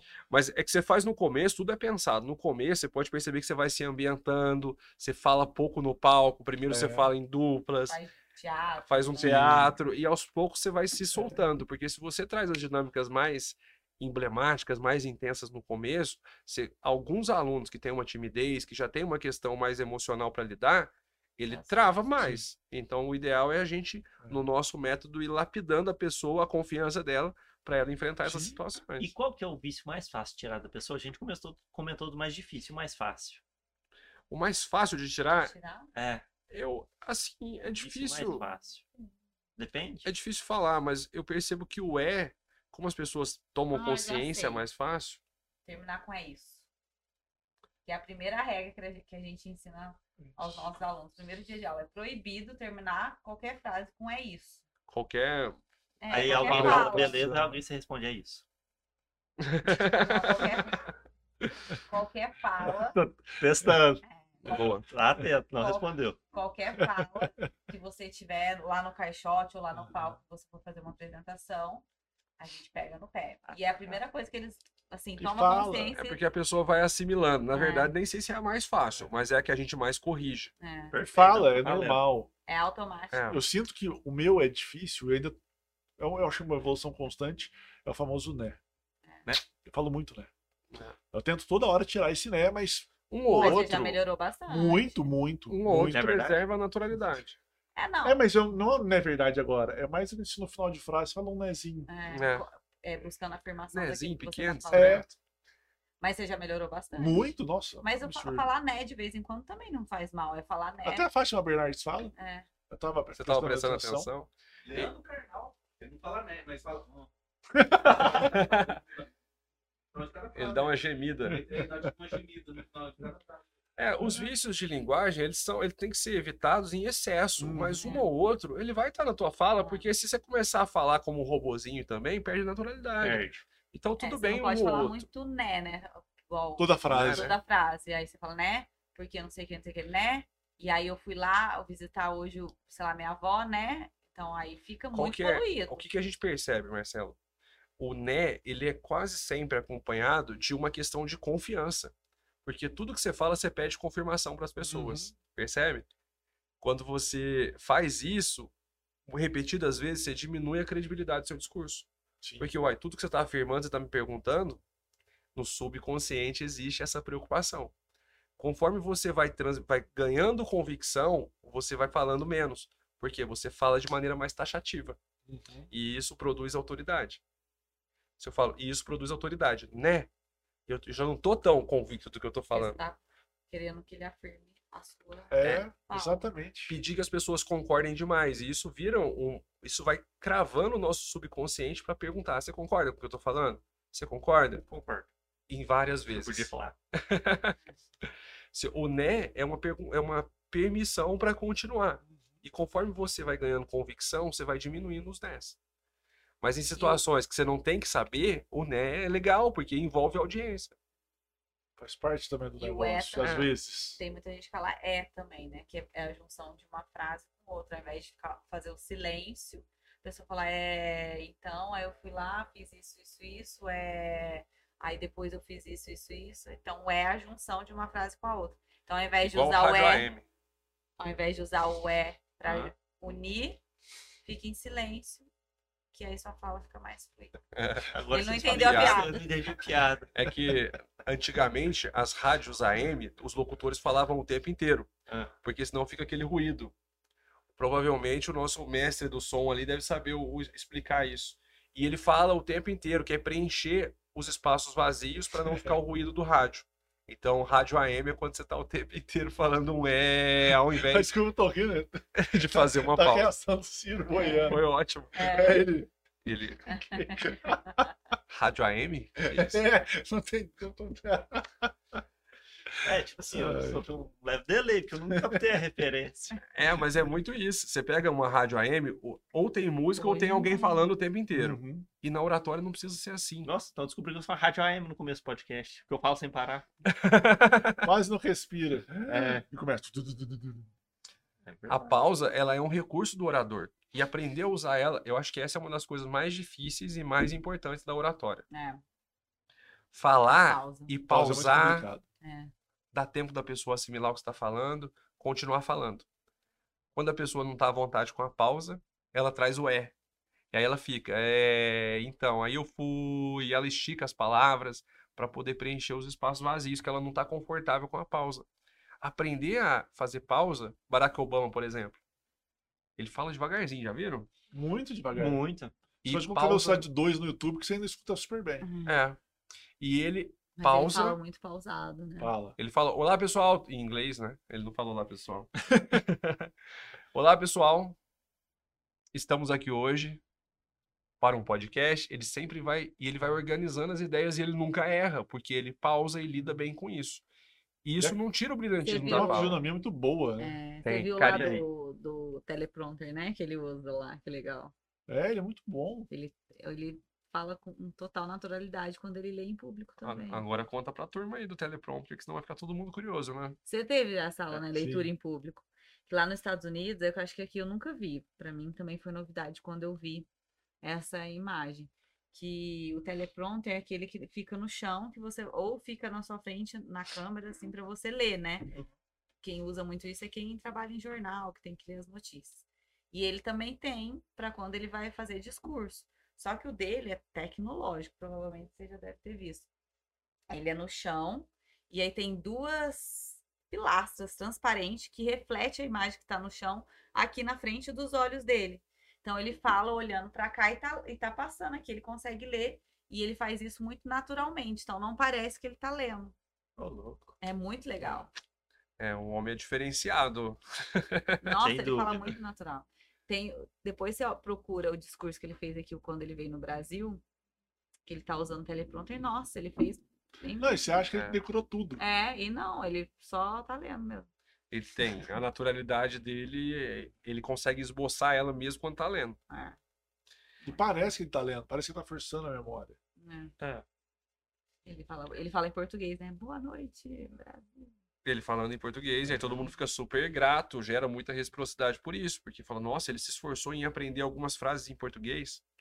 Pode parecer trivial, mas um cara, né, um presidente que fica viajando de país em país toda hora, é difícil ficar pensando isso. Sim, Sim. sem dúvidas. E ele tem um carisma, uma- ele Nossa. sempre sorri, é outra dica para quem quer falar em público, quer se conectar ao sorriso. Ele é uma ferramenta de carisma.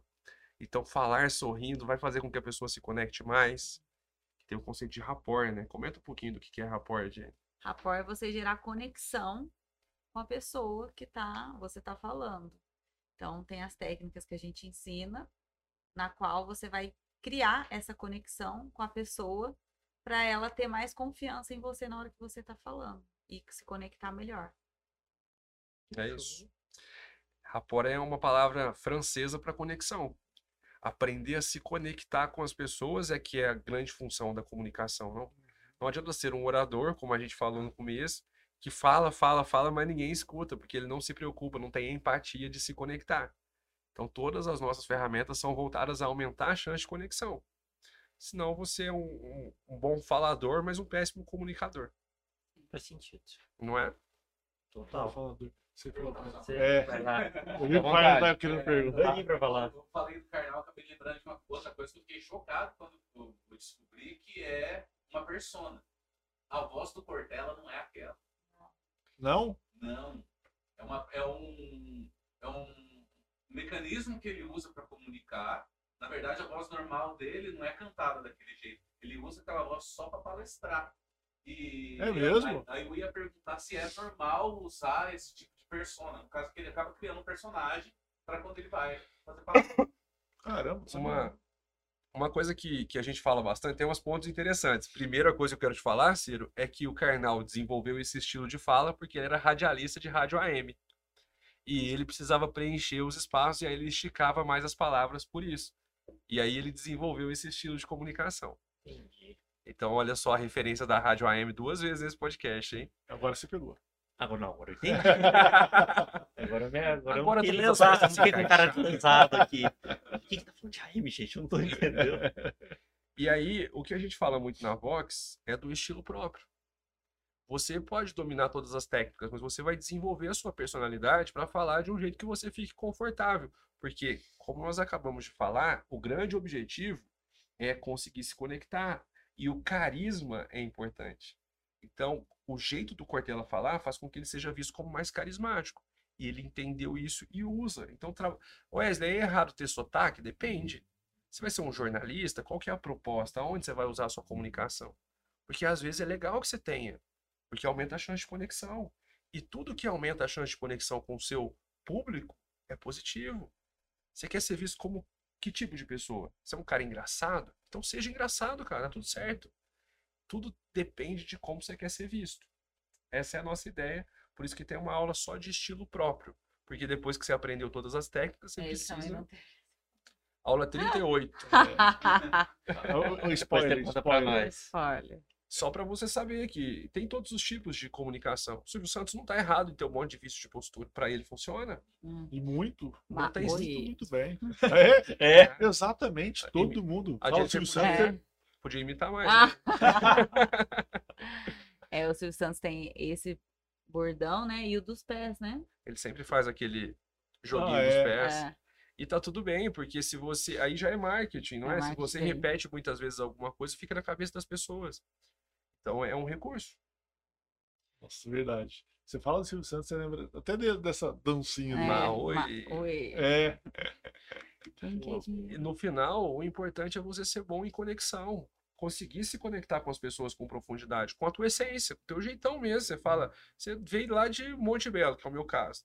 Você tem que falar do jeito que você aprendeu a falar. Não, não ostentando erros de português, mas não se preocupando a ponto de não ser a pessoa que você é de fato no seu dia a dia. Então, vai fazer uma apresentação, se preocupa com o público, tenha empatia, mas não deixe de lado a tua essência.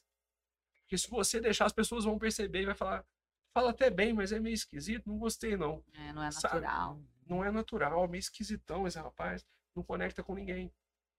Porque se você acaba se comunicando quando você fala tudo perfeitamente, pode parecer soberbo, arrogante, prepotente. tudo depende muito de onde você está, com quem É. você está comentando e falando. acho que esse seria o principal, na realidade.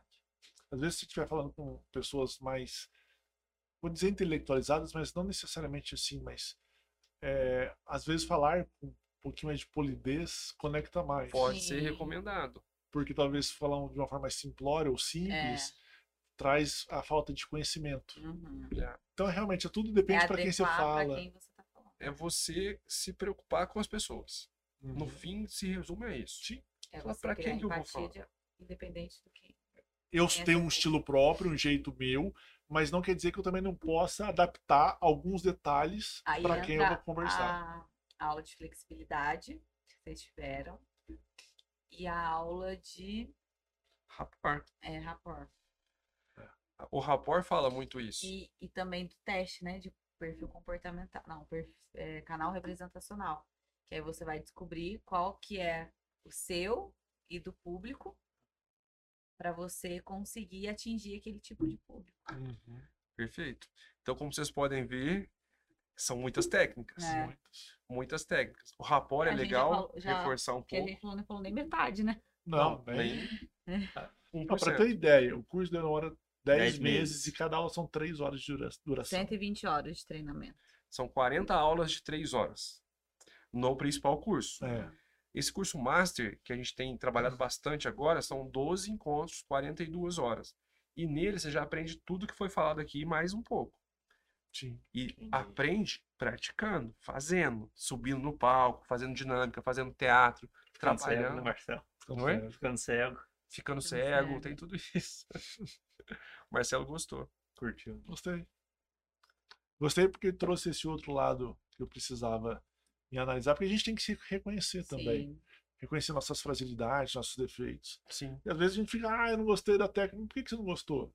Eu não Porque gostei mexeu. porque mexeu com a minha confiança. Então eu preciso adaptar e melhorar esse aspecto. Sim. Você vai se, se descobrindo ao longo do curso, não é isso? Uhum. Vai sair o estilo Canhane de falar. Estilo E tênis, esse E é comunicar. de se comunicar. comunique-se como um Caiane, vai ser o nosso slogan daqui a pouco. Ó,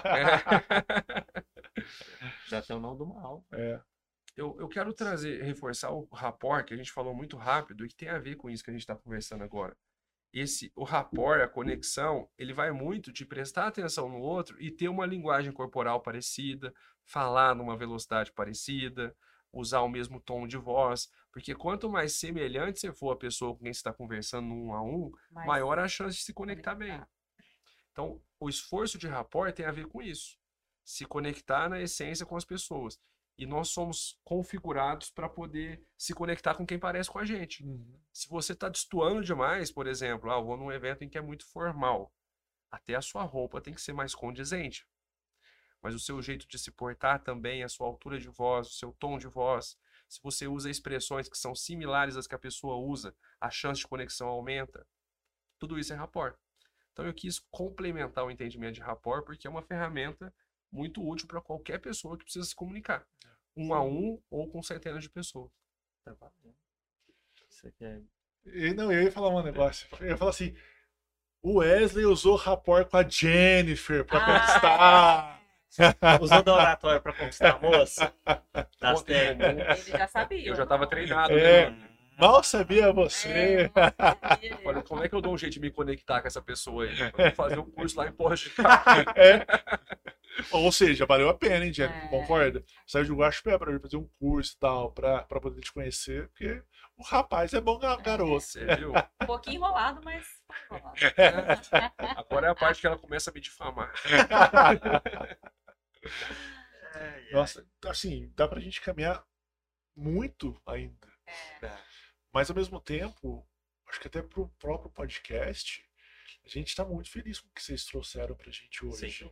Ah, que legal. Quer perguntar mais uma coisa? Claro, fica à É, vontade. gente- Ó, tô vendo aí um futuro aluno da voz. É, Vamos matricular aqui já. da- das figuras públicas nacionais. É, algumas pessoas que são boas comunicadoras e que são más. Pô, aí você me aperta, hein? Ah, as boas eu Agora falo, vai- as ruins eu escondo. Polarizar. é. É mentira. E vamos lá, pensar um pouquinho antes. Independente de questões políticas. Para, acabou. É, não, mas é brasileiro. Nacional. Nacional, que É, falou. O Fagner quer pôr fogo no parquinho. É, Uma pessoa que precisaria fazer um curso de oratória, sem dúvida, é o pessoal qualquer põe ela pra fora. né? Não, ele fala. Ele, ele não às sabe vezes peca fil- não sabe, é, pelo não sabe excesso. ter filtro, né? Então, é, avaliando puramente a oratória dele, ele poderia, ele seria muito beneficiado se ele conseguisse organizar melhor as ideias. E a gente vê que às vezes ele sendo muito direto ao ponto, não entendendo de assunto de apoio, ele falha. E uma outra pessoa que ficou muito claro para nós e para o Brasil inteiro que poderia também ser beneficiado por um curso de oratória é o Sérgio Moro. É, aqueles ruídos dele, o jeito dele falar, a dicção ruim, atrapalharam ele e chamaram tanta atenção que o que ele falava não era ouvido. Era as pessoas se preocupavam em tirar sarro. Então, a oratória ela te prejudica se você não fala bem, ou ela te ajuda se você domina ela. A oratória do Sérgio Moro, para mim, é o maior exemplo do quanto pode, pode te atrapalhar. Enfiar o pé pelas mãos, não conseguir organizar bem as ideias, atrapalhou a carreira política dele, sem dúvida nenhuma. Ele acabou sendo impactado pelas pessoas que sabem falar melhor que ele. E o Bolsonaro também, em vários momentos, ele falha na comunicação e a mídia aproveita para bater nele. Independente de posição política, esses dois poderiam falar melhor. Eu vejo assim que o Bolsonaro ainda tem bônus que ainda assim ele consegue se conectar com, a- Com o público dele. com o público dele. Sim, né? Mas só que pegando no contexto geral, o Brasil como um todo, falta isso. falta. Falta um pouco dessa, dessa questão de relacionada ao cargo. Porque tá tudo bem, essa naturalidade dele Ele é é muito natural, tá natural até demais. né? Mas o ponto é que, às vezes, ele esquece os aspectos do decoro que a profissão dele exige. É o equivalente a você trabalhar num banco e chegar de regata. Mas eu só gosto de regata. Mas peraí, mas tem uma situação prévia que precisa ser considerada. No entanto, tem vários pontos positivos também da comunicação dele da naturalidade. Prova disso é que ele conseguiu virar um dos maiores fenômenos da história recente, conectando com uma massa Sim. muito grande num cenário em que se polari- po- polarizou Polarizou. muito em função do tipo de comunicação dele. Porque se você for morno, também não é uma comunicação adequada. Falar e falar e não chegar em lugar nenhum também não é contundente. Então ele tem aspectos positivos e negativos. Agora, o, o caso do Moro ficou mais clássico, o impacto que teve na vida dele. Porque para ele foi gritante. Não foi só na profissão. É, E o positivo, bom orador. alguém que fala muito bem, É. Deixa eu pensar aqui. Figuras públicas. Ultimamente a gente tem mais casos de pessoas cometendo gafes de comunicação do que, do que destaques Mas ó, uma positivos. pessoa que se destacou recentemente na mídia foi o Arthur Aguiar, do Sim, Big Brother. Ele que bem. fez ele ganhar o Big Brother foi a oratória dele. nossa, ele Fala dava show. mesmo. Foi a oratória. Ele sempre, Não foi a personalidade, não foi a pessoa dele, foi simplesmente a oratória. bem lembrado. Arthur Aguiar é um caso recente de uma pessoa que, por meio da sua comunicação e da sua inteligência emocional, Uhum. conseguiu enfrentar todos aqueles desafios que foram muitos para quem assiste Big Brother. Ele sempre se posicionava, a casa inteira batendo nele e ele convicto Mas nas palavras. que ele concatenava bem as ideias. Tinha Sim. início, meio e E, fim. e ele- o que, que ele caminhava fazia, bem. que- Podia não É. concordar com ele. É. Falava, "Pen- ó, bom E o que ele fazia Sim. bem, ele sempre ouvia. E aí depois Ele ia juntando É. tudo e no final ele era contundente na fala. Exatamente. Arthur Aguiar é uma Ele pessoa... desarmava todo mundo quem ele ia debater.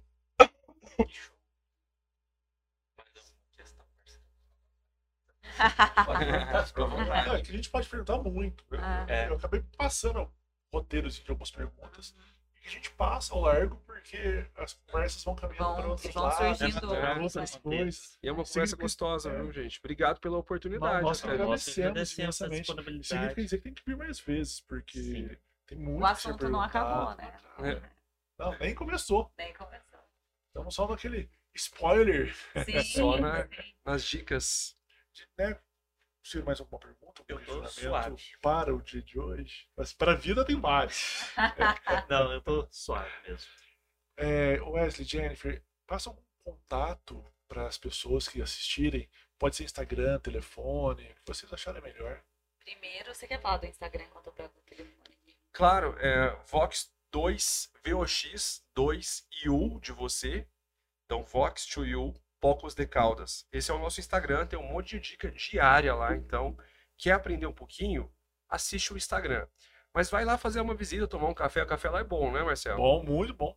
Tá bom, bom. Rio Grande do Sul. Isso, a gente fica localizado lá na rua Rio Grande do Sul, número 1223, sala 1, primeiro andar, entrada pelo Joy Hotel. Então é só entrar pela recepção Tem do. Joy Hotel, primeiro andar, a gente tá lá. É fácil, é centro. Todo mundo segue a gente lá no Instagram, arroba Voxuyu, Pocos de Caldas, sem É isso aí. cedilha. E o telefone do WhatsApp, para quem quiser entrar em contato ou mesmo ligar, é o 35 DDD 3197 9938. Só mandar uma mensagem pra gente que a gente responde e atende vocês com o maior carinho. Sim, olha. Atendimento top. Café espetacular. O, café, o convite é verdadeiro. Café vale a É, pena. vai chegar lá com aquele bule requentado, não, café é bom. E, e eu é, estresse, vale a pena. aproveitar para compartilhar, porque é uma informação que a gente está se orgulh- orgulhando bastante. Verdade. Tem um indicador que é o NPS, vocês devem conhecer. É, o Marcelo deve ter feito pesquisa. É um índice de satisfação Sim. mais usado no mundo hoje sobre clientes. Quão satisfeito você está. E aí, o nosso da Vox do mês de julho deu 100%. Significa que todas as pessoas que estudam com a gente recomendam fortemente a Vox.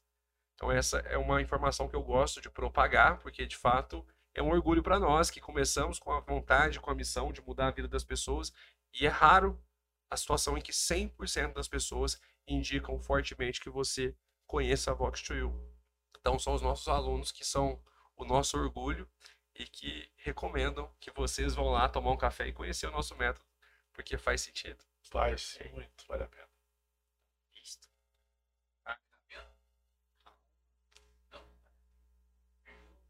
Perdeu a Ah, perdi, é verdade. É. É. Eu- a pena é só exclusiva do Ciro? Nada, vale a pena, ó. Vale a Vale a pena. Faz você aí, Não, vale você a pena. Vale a pena. Vale a pena. Fique à vontade. Aí. Esse é um bom nome também, hein? Vale a pena. É. É verdade. Bom, encerramos, fazendo mais questionamentos, Marcelo também, gente, obrigado. E pessoal, vou passar os avisos do começo, no fim de novo, para lembrar vocês. Chega pra trás. Ah, é verdade, senão eu te tampo. Não, você tá, não, não escuta. Foi sem querer. Bom, gente, o primeiro aviso deles. É, o primeiro dos avisos, isso mesmo. É se inscrever, curtir, compartilhar os vídeos do canal, tanto o corte quanto o episódio completo. Você pode espalhar esse link para onde você quiser. O segundo é esse podcast não é recomendação de investimento nem de compra, nada disso. O terceiro é rentabilidade passada, não é garantia de rentabilidade futura. É quase uma poesia isso que eu falo toda vez aqui, mas tudo bem. O quarto é, se você quiser contribuir com o canal, você pode enviar um Pix é, pela chave papodecripto.gmail.com, vai cair na conta do Marcelo e no comprovante ou no comentário você pode enviar a sugestão do que fazer com o dinheiro. A gente ficou muito feliz, duas pessoas já enviaram, então é, a gente agradece eles, não revela o nome, por privacidade da pessoa mesmo. E esse pode, mais uma vez, lembrei, o Andrés, muito obrigado pelo gerenciador de links. Quem não usa o ROI, que é H-O-Y, e usa o Linktree, a gente recomenda, no caso, o Oi. E esse episódio, gente, a gente fez uma série de episódios, não diretamente relacionados com cripto, mas que foram assuntos interessantes que surgiram, então a gente resolveu falar deles. Por exemplo, oratória é uma coisa que a gente faz aqui todo episódio, seja do episódio falando sobre oratória ou não, então a gente resolveu fazer isso também.